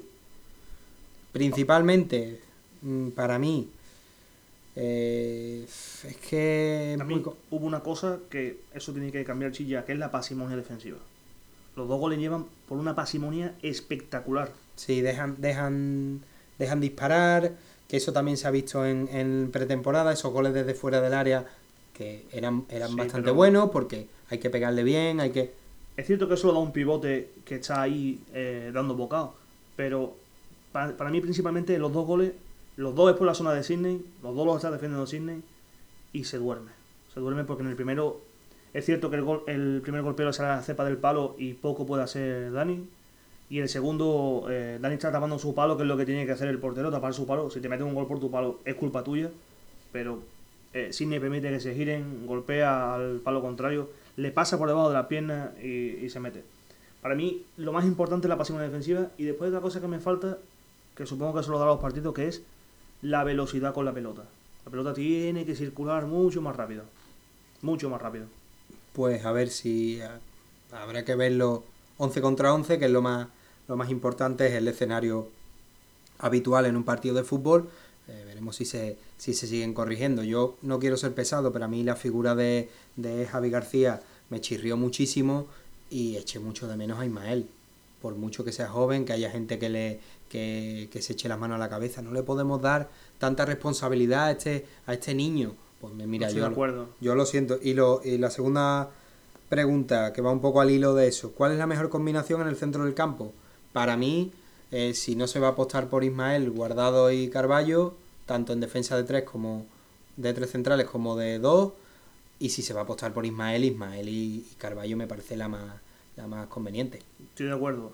Eh, si no se va a apostar por Ismael, supongo que Guardado un poco por esa, ese jugador incombustible, ¿no? que nunca se cansa o que está siempre corriendo hasta que no puede más y después levanta la mano y se cambia. Si se cuenta con Ismael, que creo que se debería hacer, contar con Ismael, porque en el fútbol se quedan etapas y cada vez debutan más, más temprano. Entonces sería eh, Carballo Ismael en principio. Tercera pregunta de este usuario. ¿Se debe quedar Loren tras lo visto ante el Valladolid? Para mí sí, y no solo por lo del Valladolid, sino porque creo que Borja Iglesias tiene que tener un recambio. Claro, venga o no venga otro delantero, mm, yo creo que es una posición que, que haya tres jugadores no, no, es un problema, porque si se lesionan sigues teniendo dos, pasa como con el portero y el tercer portero. Entonces no creo que tenga que salir, pero no solo por lo que hizo contra Valladolid, que al final es anecdótico. Es, un jugador que aporta, que yo creo que sin la obligación de ser el delantero titular va a aportar más, porque va a salir fresco y va a aportar más con sin esa, esa está tan agarrado ahí a, esa obligación y creo que eh, poco a poco va, va a acabar siendo el Loren que conocimos un poco en segunda división B, en tercera división y no el Loren que hemos conocido en los últimos partidos. Y ya las dos últimas, ¿qué rol jugarán tantos efectivos en el centro del campo y opciones de llegada de Mariano y el tapado? Lo primero, pues bueno, el rol, al final hay muchas rotaciones, hay lesiones. Aquí haber un jugador que va a ser amo y señor, incluso te diría que dos, que son Fekir y Canales, y a partir de ahí rotará el resto del equipo. En función de, cómo estén esos dos jugadores, rotará el resto del equipo. Bueno, y lo de Mariano, Parece que eh, no es que se haya desinflado, es que era una opción que está ahí, pero... Es muy complicado. Es que la opción de Mariano tiene muchos ápices, muchos ápices, muchos matices. Y es, mira, Mariano solo deja al Betty como opción para salir cedido. Nunca como compra porque quiere un equipo que juegue competición europea. El Madrid quiere una venta. ¿Por qué? Porque ese dinero le hace falta para otras incorporaciones o para lo que quiera el Madrid, que me da igual lo que quiera el Madrid. Entonces, esta operación se, se encorseta un poco al final del mercado. la operación que más interesa al Madrid como cesión es el Betis, porque ofrece una cesión con opción a compra obligatoria por el jugador. Esa es la que más interesa al Betis, pero el Madrid quiere una venta y el jugador quiere Europa. Es que la operación no hay más, no, no se le puede buscar más cosas a esa operación. Si no llega un delantero antes del día 31, posiblemente sea Mariano el que se pelee para venir aquí el día 31. Pero se están viendo otras opciones porque no se puede esperar a Mariano hasta el último día. ¿Y el tapado qué? Tapado, Está complicado. está muy complicado. Buen pareado, Bueno, además. sí, pero vamos, hablaremos de él. Sí, sí, no, aquí La gente se echa la mano a la cabeza, pero nosotros hablaremos de él. no pasa nada. Es complicado, tapado complicado y bueno. Ojalá, ojalá viniese. Si viniese él, pff, nos rompería el fair play financiero, pero ojalá viniese. Sí, sí, el fair play financiero y, y, nos, y nos rompería la Yo, cabeza cada... yo creo que en camisetas ya ese dinero se, Sí. se ingresaría. Hay mu- habría mucho usuario, mucho ismo. Ujú. Eh, que, que a mí, bueno, hay usuarios que yo no entiendo eso. Es una moda que, que se instauró, eso de fequirismo. Ro- y Roger Martirismo, ¿no? Sí, sí, ese, ese es famoso, ese es famoso. Lo tendríamos, lo tendríamos cerquita si viene, si viene Roger Martí. Eh, otro usuario, Julio Azlú. Eh, en cuanto a la vuelta a la defensa de 5, ¿qué opináis sobre el posible mediocentro titular Carballo Guardado? Pues lo hemos, lo hemos dicho ya. Eh, es para nosotros el predilecto en el caso de que Ismael no, no se cuente con él. Arroba Josema Portillo. Buenas tardes. A pocos días del cierre de mercado me sigue preocupando el tema de las salidas. ¿Sabéis si el club tratará de mantener lo que hay actualmente o se nos escapará alguna pieza fundamental como Mandy o Tello? A mí hay un jugador que me preocupa, ya lo sabes tú de sobra y creo que cualquiera que haya hablado conmigo, y es Mandy. Sí, aparte es que a Mandy se le está sacando poco a la luz, no sé por qué. Ha ido convocado. Sí, pero ha ido convocado, pero un poco parece, parece como que es lo que hay y vamos a llevarlo. Esa es la sensación que me da. No sé, porque tampoco he visto los entrenos, como los entrenos han sido a puertas cerradas, tampoco se han podido ver mucho. Pero a mí la, el Mandy en sí me preocupa la situación de Mandy. Que igual es simplemente una bola que se está generando desde fuera. Pero bueno, la sensación que me da desde fuera es esa. Pues veremos qué es lo que ocurre con Aisa Mandy. Otra pregunta, arroba Rubén barra baja Gutiérrez. Mi pregunta también va por la salida. ¿Sal- ¿Saldrán Francis o Narváez? No se ha escuchado prácticamente nada de ellos. Pues mira, aquí hemos dicho al- alguna cosilla, así que si, si nos escucha la, la descubrirá. ¿Y cuál es la situación actual de Sanabria? Parece que sigue en el Genoa, aunque se había dicho que iba a volver este verano. No, no, la sesión era una temporada y media y de momento sigue allí. Se dijo que, que se iba a cancelar, pero sí, al pero final ¿por qué no. no se ha cancelado? Al final- más, la Lazio se interesó en él si se hubiese cancelado, que no hubiese vuelto. El jugador no iba a volver a- a- al Betis, por lo menos. Y la última, también de Cristóbal, que se pueda ir a la Almería y ni hayamos llamado a su puerta, aunque esté cubierta la posición, es una gran oportunidad y se podría ceder para que coja minutos para el año próximo. ¿Cómo lo veríais? ¿Lo de Castún se pondría una opción de recompra baja? Se refiere Sí, sí. a esa noticia que ha salido sobre la posible cesión de Ante Coric al, a la Unión Deportiva Almería. Yo voy a intentar decirlo de la forma más fina posible que pueda, aunque me gusta trabajo. Que el Betis no se interese en Ante Cori me parece una aberración al fútbol. Que haya una dirección deportiva en la que se mire jugadores como Pedri, que ojo, sin desmerecer a Pedri, ¿eh? Se mire jugadores como Pedri. Aunque yo creo que Pedri también ha sido un poco más ofrecimiento en otra cosa. Sí, y no se mira a la Roma a, a un jugador que no se cuenta con él como es Ante Cori, que me parece un jugador bestial. Me parece que de- del fútbol croata, de la sub-21, o sea, categorías inferiores, me parece de los más destacables de, de los últimos 6-7 años. Me parece una aberración al fútbol.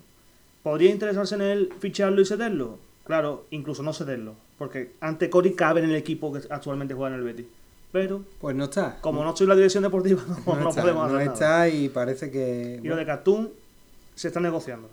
Cesión con opción a compra es lo que quiere la Almería. El Betis solo quiere cesión y a partir de ahí iremos informando conforme vayan siendo las noticias. Pues sí, esta era la, la última pregunta, una sección bastante liviana, la de, la de las preguntas de nuestros seguidores.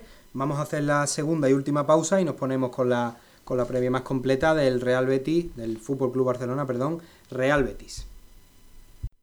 ¿Te apetece volver a escuchar alguno de nuestros programas? ¿Eres de los que, por falta de tiempo, los disfrutas por partes? Disfruta de Quejío y Quiebro cuando y donde quieras gracias a nuestro podcast. Entra en anchor.fm barra Quejío y Quiebro y suscríbete. Vamos con el último bloque, con la previa del Fútbol Club Barcelona Real Betis. Se nos había olvidado en el tema de- del mercado de fichaje, aunque no es fichaje, pero, pero lo metemos siempre ahí, que la renovación de Andrés Guardado está ya muy cerca de, de consumarse. Nos ponemos ya en modo previa.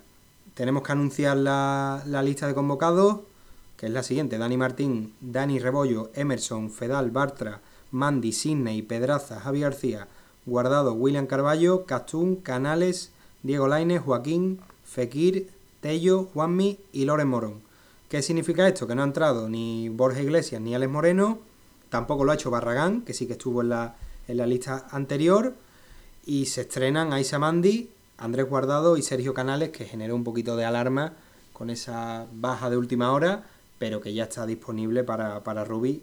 Y... Me llegaron a preguntar que si Canales se iba del Betis. Sí, sí, no, es que lo dijo mucha gente. Y de hecho, el propio club tuvo que salir al paso. Sí, sí, que a era simplemente una lesión y ya está, que no había más. Aparte de Canales, Pero somos muy alarmistas.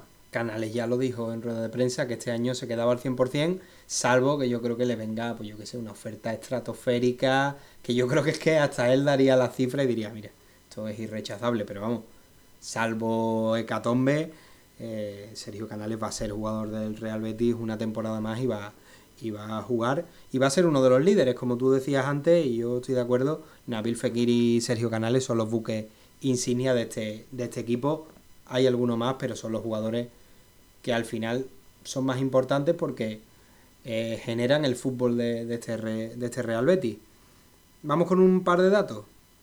Emerson, que hablaban un poco de, de él porque se da esa situación de, de que está jugando en el Real Betis, pero también el fichaje es por parte del Fútbol Club Barcelona, debuta eh, mañana en el Camp Nou y veremos qué tal lo hace. Yo aquí tenemos puestas muchas esperanzas de cara a la, a la temporada del brasileño. ¿eh? La verdad que contra más lo veo, más me gusta. Me parece un jugador con un descargo espectacular. Eh, no... Hace tiempo que no veo un lateral derecho con tanta tan, tan superior al- a sus compañeros en, en cuanto a posición. Yo creo que es un jugador a sacarle mucho provecho y si algo ha aprendido el jugador es que está aquí como si no estuviese de paso. Él quiere hacer las cosas bien porque quiere progresar en su carrera, pero está a gusto en el Betis e incluso ha llegado a decir que le gustaría ganar títulos con el Betis y que si algún día se fuese, fuese haciendo las cosas bien. Sí que el Betis se merece, el Betis y su afición se merece, se merecen un título. Veremos si lo, si lo consigue, pero él ha demostrado también mucha madurez y sobre todo dejando algún que otro titular que demuestra eso mismo.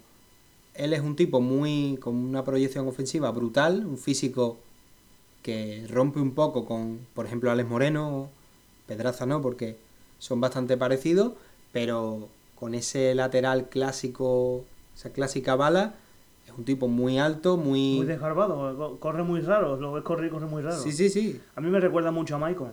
Y lo dije, no sé si te acordarás, en el primer programa Sí, que sí, me no, es con que, es que vosotros, Maicon es... Muy parecido, un tío muy desgarbado, que llega muy bien en el fondo, que le encanta pisar área, le gusta muchísimo pisar el área.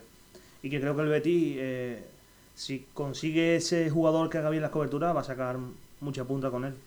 Pues sí, y uno que está ahora mismo, que debuta con el, con el Real Betis en el Camp Nou, eh, es Emerson, y otro que quizá pueda debutar, pero con la camiseta blaugrana, en este caso arlequinada, es Junior Firpo, que vuelve a dejar eh, palabras bonitas de cara al club que se lo dio todo, pa- a- tal y como lo dice. Él ha salido bastante bien del club, ha tenido buenas palabras, no ha levantado la voz, No ha forzado nada. y él ya está en el Fútbol Club Barcelona y ha dejado eh, algún que otro apunte que me gusta, que es bastante, bastante significativo. Dice, en el Betis había mucho nivel y allí en los rondos a los 20 co- toques había colleja. Aquí para llegar a la colleja hay que durar tres veces más, hasta los 60 toques. Y lo hacemos. Cuando ganamos el año pasado se decía, el alumno ha ganado al maestro. Por estas cosas también. Aunque sean rondos, Aunque yo creo que si hablamos de fútbol de toque, el que manda es el City, pero sí. eh, sí, bueno, pero en en este caso en España, el, el, el rey del toque, el rey del dominio es el Barcelona. sin ser el Barça más Barça, porque esto es una... Yo cada vez que escribo una previa de, de este partido, digo lo mismo. Por mucho que Valverde sea un gran entrenador, el, el estilo del Barça está bastante lejos de lo, que, de lo que era el estilo, por ejemplo, de Guardiola, que yo creo que fue el que elevó a, la, a, a los altares ese clásico juego de toque y vistoso. Había un tuit que vi ayer y, poni- y en verdad era un poco significativo, que era eh, Cruyff hecho los cimientos, eh, eh, Rijkaard empezó un poco la construcción y, y a dejar más o menos las bases ya puestas Eh, Guardiola fue el que levantó los edificios y los puso todo bonito y ha llegado Valverde y le ha pegado dos porrazos de edificios y se ha acabado la estructura, eh, las construcciones y todo. Bueno, al final el Barça juega con automatismo, ¿no? Es algo que la mayoría de jugadores que conserva desde entonces juegan con esos automatismos y eso está salvando un poco más a Valverde porque quizás sea el Barça menos Barça que yo recuerdo de los últimos 25 años. Es que tienen muy buenos jugadores. Al final, aunque tú no quieras, casi por obligación ganas algunos, algunos partidos. Y el de mañana, eh, que no lo, hemos, no lo hemos dicho, no hemos dado los datos, eh, mañana a las 9 de la noche, domingo 25 de agosto, en el Camp Nou, televisado por Movistar Partidazo, ahí estará el Real Betis para intentar algo que no ha conseguido en toda su historia, que es ganar dos veces seguidas como visitante eh, al Fútbol Club Barcelona. Porque se ha hecho. No lo ha conseguido y veremos, veremos si lo. Yo creo que es el Barcelona al que más fácil veo de los últimos años de meterle mano. Eh, en cuanto nivel de forma que llega y un poco todavía se están ajustando jugadores nuevos hay jugadores que, que parece que les está costando un poquito coger el, el, el rol que se, que se, necesita de ellos, que es Griezmann y, y Frankie de Jong, y creo que es el momento de, de aprovechar eso. Sí, de hecho, se, lo que se le achaca al Fútbol Club Barcelona es cierto que fueron noventa y tantos minutos y la chilena de Aduri lo condiciona todo. Lo que se le achaca es que el Barça es un empezó y se estrenó como un equipo muy lento y con poco gol. Entonces, ahí hay que, hay que aprovecharlo porque el Real Betis sí que es cierto, y esto también al hilo un poco de lo que decía eh, Junior sobre el partido de la temporada pasada, partido en, la que, en el que él marcó, además. El primero. Decía que, que le salió todo redondo, era un equipo que íbamos a todos los estadios sin miedo de quien teníamos delante. Fue una oda al fútbol y el espectador neutral lo tuvo que pasar muy bien. No sirve de aviso de cara al domingo, él hablando ya, eh, en este caso, como culé. Yo no lo quiero decir, pero tampoco me lo quiero callar. Mm, no sé y ojalá eh, me gustaría que el Real Betis siguiera siendo un equipo del que se pueda hablar eh, de esto, del que se pueda sacar esta frase. Oye, el Betis se ha ido Setién, está Rubí y cómo juega el Betis, qué bien juega y, y da gusto verlo. Quizás no tan de forma tan brillante como antaño, pero oye, que el Betis siga siendo ese equipo al que gusta ver, porque aunque no sea la única forma de ganar, creo que es la más bonita y la que más gusta tanto al beticismo como al espectador neutral. Totalmente. Lo que pasa es que yo creo que este Betis eh, tiene un proceso y está en ese proceso. El proceso de encontrar su, su epicentro y su, su forma de funcionar correctamente y, y, no creo que se vaya a ver en el campo de Barcelona el mejor Betis. Pero estoy de acuerdo contigo, el Betis ojalá se mantenga en esa, en esa línea de ojo bien el Betis, cuidado. Claro. Esa, esa frase tiene que ser nuestra seña de identidad. Ojo y sobre, bien el Betis, y sobre todo contra los grandes. Claro. Que, que, los grandes digan, somos favoritos, Claro, cuidado. pero es que el Betis es que va al Bernabéu, va al Camp Si le da dos metros te das un roto. O- ojalá y esa, esa base se, se asiente y, y sea la frase del de, Betis del futuro. Ojo bien el Betis, cuidado. Claro, que sigue siendo tan viral, aunque sea un poco cansino, que Bueno. siempre que haya un gran partido se saque el típico tuit. Después, quizás no hay partidos tan brillantes o no se ganan y no se saca nada, pero también hay cosas que, que destacar, pero Mm. ni mucho menos un rival fácil para, para hacer esto que comentábamos, hacer historia, en definitiva. Ganar dos partidos seguidos como visitante en el Camp Nou. De hecho, el Real Betis ha ganado solo en cinco ocasiones al Fútbol Club Barcelona allí. O sea que sería la segunda victoria seguida y la sexta. Entonces, claro, En 90 años que tiene la liga, no está mal. no, es que eh, no es un bagaje muy halagüeño. Pitará González González al Fútbol Club Barcelona, Fútbol Club Barcelona Real Betis del Colegio Castellano Leonés, 15 ocasiones. En 15 ocasiones ha arbitrado a los verdiblancos, 5 victorias, 3 empates y 7 derrotas. La última victoria, además pude ver aquel partido, creo que fue de los mejores partidos que yo le vi al Betis con Setién el año pasado en Liga, que fue contra el Girona, allí en Montilivi. Ganó el Real Betis con sufrimiento, pase de Francis, gol de Loren, una parada espectacular de Pau, creo que a Dumbia, si mal no, si no me falla la memoria, y victoria en, en la ciudad condal. Sobre el arbitraje, el Real Betis ya ha trasladado su malestar a la federación por esa patada de Michel a, a Loren, que con el reglamento en la mano es tarjeta roja y que esperemos que no vuelva a suceder. Es que es, mm, lo que es raro que en los dos estadios en los que pasó eso se pitó y se expulsó y en ese caso no. Cuanto menos Curioso, ¿no? Sí, y, y además que uno de los expulsados fue Luca Modri, que es del Pero Real- me resulta a mí un poco curioso eh, la, la forma de llevar esta temporada el, el VOR, ¿no? No el VAR en sí, sino el VOR. No se ven imágenes, no sale nada, no se ve nada más allá de lo que es el árbitro yendo a la... A la Nada, al absolutamente cajero, nada. ¿no? El cajero automático Sí, que, sí, a- en el campo. a, pe- a pedir a domicilio, sí, sí. No, eh, al final, esto es un tuit muy populista, pero, pero la Premier, En siete partidos ha habido fallo eh, del VAR. Entonces me parece cuanto menos significativo. pienso que han cambiado el, el, proveedor, Han cambiado la empresa, sí. pero que es la empresa que lo, que lo hacía en Champions, pero claro, a ti te dan un, un ordenador gaming y eres un ceporro Y no nada. y eres capaz de, de sacarle partido.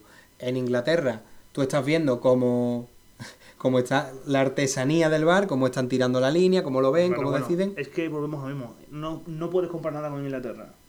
Y el que diga que el fútbol español en sí es mejor que el inglés, le diría que se dé una ducha de agua fría y, y que vuelva a otra Como dijo Sergio Ramos, ¿no? Con ese acento madrileño camero que no sabes cómo decirlo, que el que se joda, que se meta en agua y, y ya está. Pero, Totalmente. pero bueno, también hubo quejas, porque recuerdo a Rubén Neves, tú, tú- Queja, queja va a haber siempre. que decía que, hombre, un minuto no se puede estar esperando, pero Es si eso te priva, si eso te, te priva de un error, pues bienvenido sea. Aquí al final no hablamos de que el bar sí o el bar no, sino que si usas el bar, úsalo bien. Claro, claro.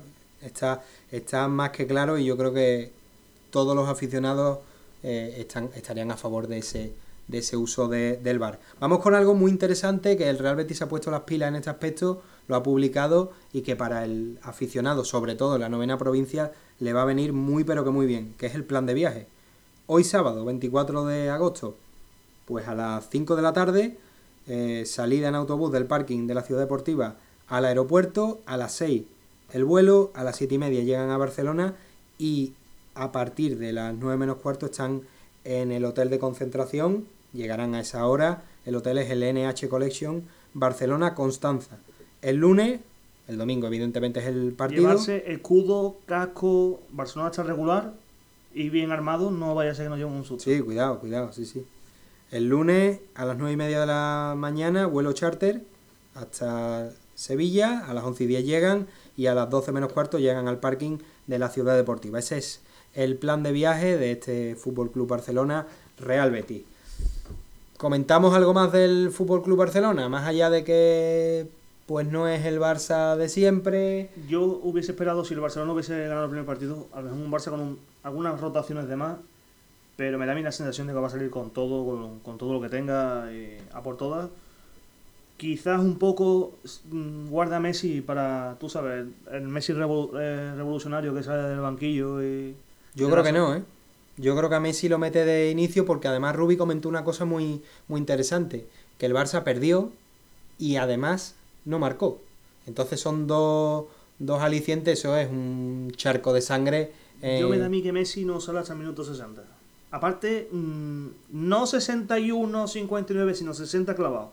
60 clavados. Así lo hace Valverde. Bueno, cuidado porque eso... No, yo no he puesto, yo no me gusta apostar, ¿no? Hay que Pero tener que mucho ojo, ¿eh? yo tengo esa sensación. Minuto 60 clavado, sale Messi al campo. 30 minutos. Otra cosa es que el Betis marca algún golito y se va obligado a sacar el minuto 45, pero Oye, ¿y tú a Messi lo quieres de titular o de suplente? Yo te digo ¿Eres que de, eres de eso de...? Yo creo que los mejores tienen que estar. ¿no? Yo creo que siempre tienen que jugar los mejores. Al fútbol se juega con los mejores y se le gana jugando contra los mejores.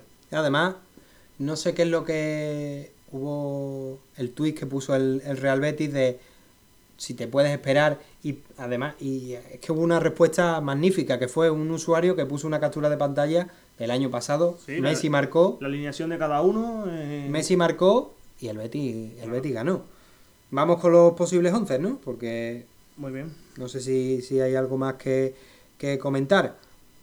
Del posible 11 del Barça, que aquí siempre solemos estar más de acuerdo. Ter Stegen en portería, Semedo y Alba y Jordi Alba en, el, en defensa, en los laterales, Lenglet y Piqué en el centro de la zaga, en el medio Busquets, Rakitic y De Jong, y arriba Messi, Griezmann y Carles Pérez. ¿Qué te parece a ti Carles Pérez? Me encanta Carles Pérez. Lo fichaba para el Betis mañana. Me parece un jugador sensacional. Tiene un desborde y una calidad con la pelota increíble. Aparte, eh, campeón de la Youth League hace dos temporadas. y uno de los mejores jugadores del torneo en aquel entonces. Mm, Me parece un jugador sensacional. Pero yo discrepo un poquito contigo en el 11. Yo Bien. creo que Messi no va a salir de inicio, va a salir Rafinha. eh, No, Rafinha tiene una gastroenteritis. eh, Pero bueno, iba a decir una burrada. No, no, no, no, no. Que después no podemos. Eh, yo creo que Rafinha va a ser que juegue antes que Messi. Lo creo así. Bueno, pues mira, aquí a mí lo que me gusta es discrepar. Tú, Sí, sí. tú ya. Te gusta más un debate que mi abuela. Sí, sí, hombre, es que eh, esto es lo que hay. Aparte, sería un poco raro de. ¿Esto tal? Miguel, ¿qué? Me parece bien. ¿Esto tal? Me parece bien. Conmigo eso no va a pasar. No está, no está, no está este programa pensado para, para eso. Si llega Rafiña, pues bueno, a ver qué, qué es lo que sucede. Yo creo que le puede dar minutos a Carles Pérez, la verdad. Creo que puede ser esa... Porque aparte, juegas con aquello de decir, es un partido importante, es un partido de, entre comillas, urgencia, y hombre, Valverde por fin apuesta por un canterano. Eso Siempre gusta. por eh, buscarle un argumento y decir, por, por, por pedir un poco y, y ganar más paciencia por parte del, del aficionado, que bueno, el culé también está eh, y quiere ver ganar a su equipo en una competición que, que ha sido tirano en los últimos, en los últimos tiempos. Ausencias, no, no, está, está Rafinha se ausentó en la última convocatoria, así que cuidado que lo mismo es complicado que, que, que esté. Vamos con el, con el Real Betis. En portería no hay duda, Dani Martín. Y en defensa creo que tampoco. A mí me nace una duda la defensa porque quiero ver hasta qué punto se cuenta con Mandy o se va a esperar un poco al cierre de mercado. Y quizá por ahí viene mi duda. Bueno, y la defensa de la defensa contra centrales. Muchos hablan de defensa de cuatro. Yo creo que va a jugar Emerson, Mandy, Bartra, Sidney y Alfonso Pedraza. Defensa de 5, ¿no? Sí, De cen- ¿Tú Tres qué? centrales.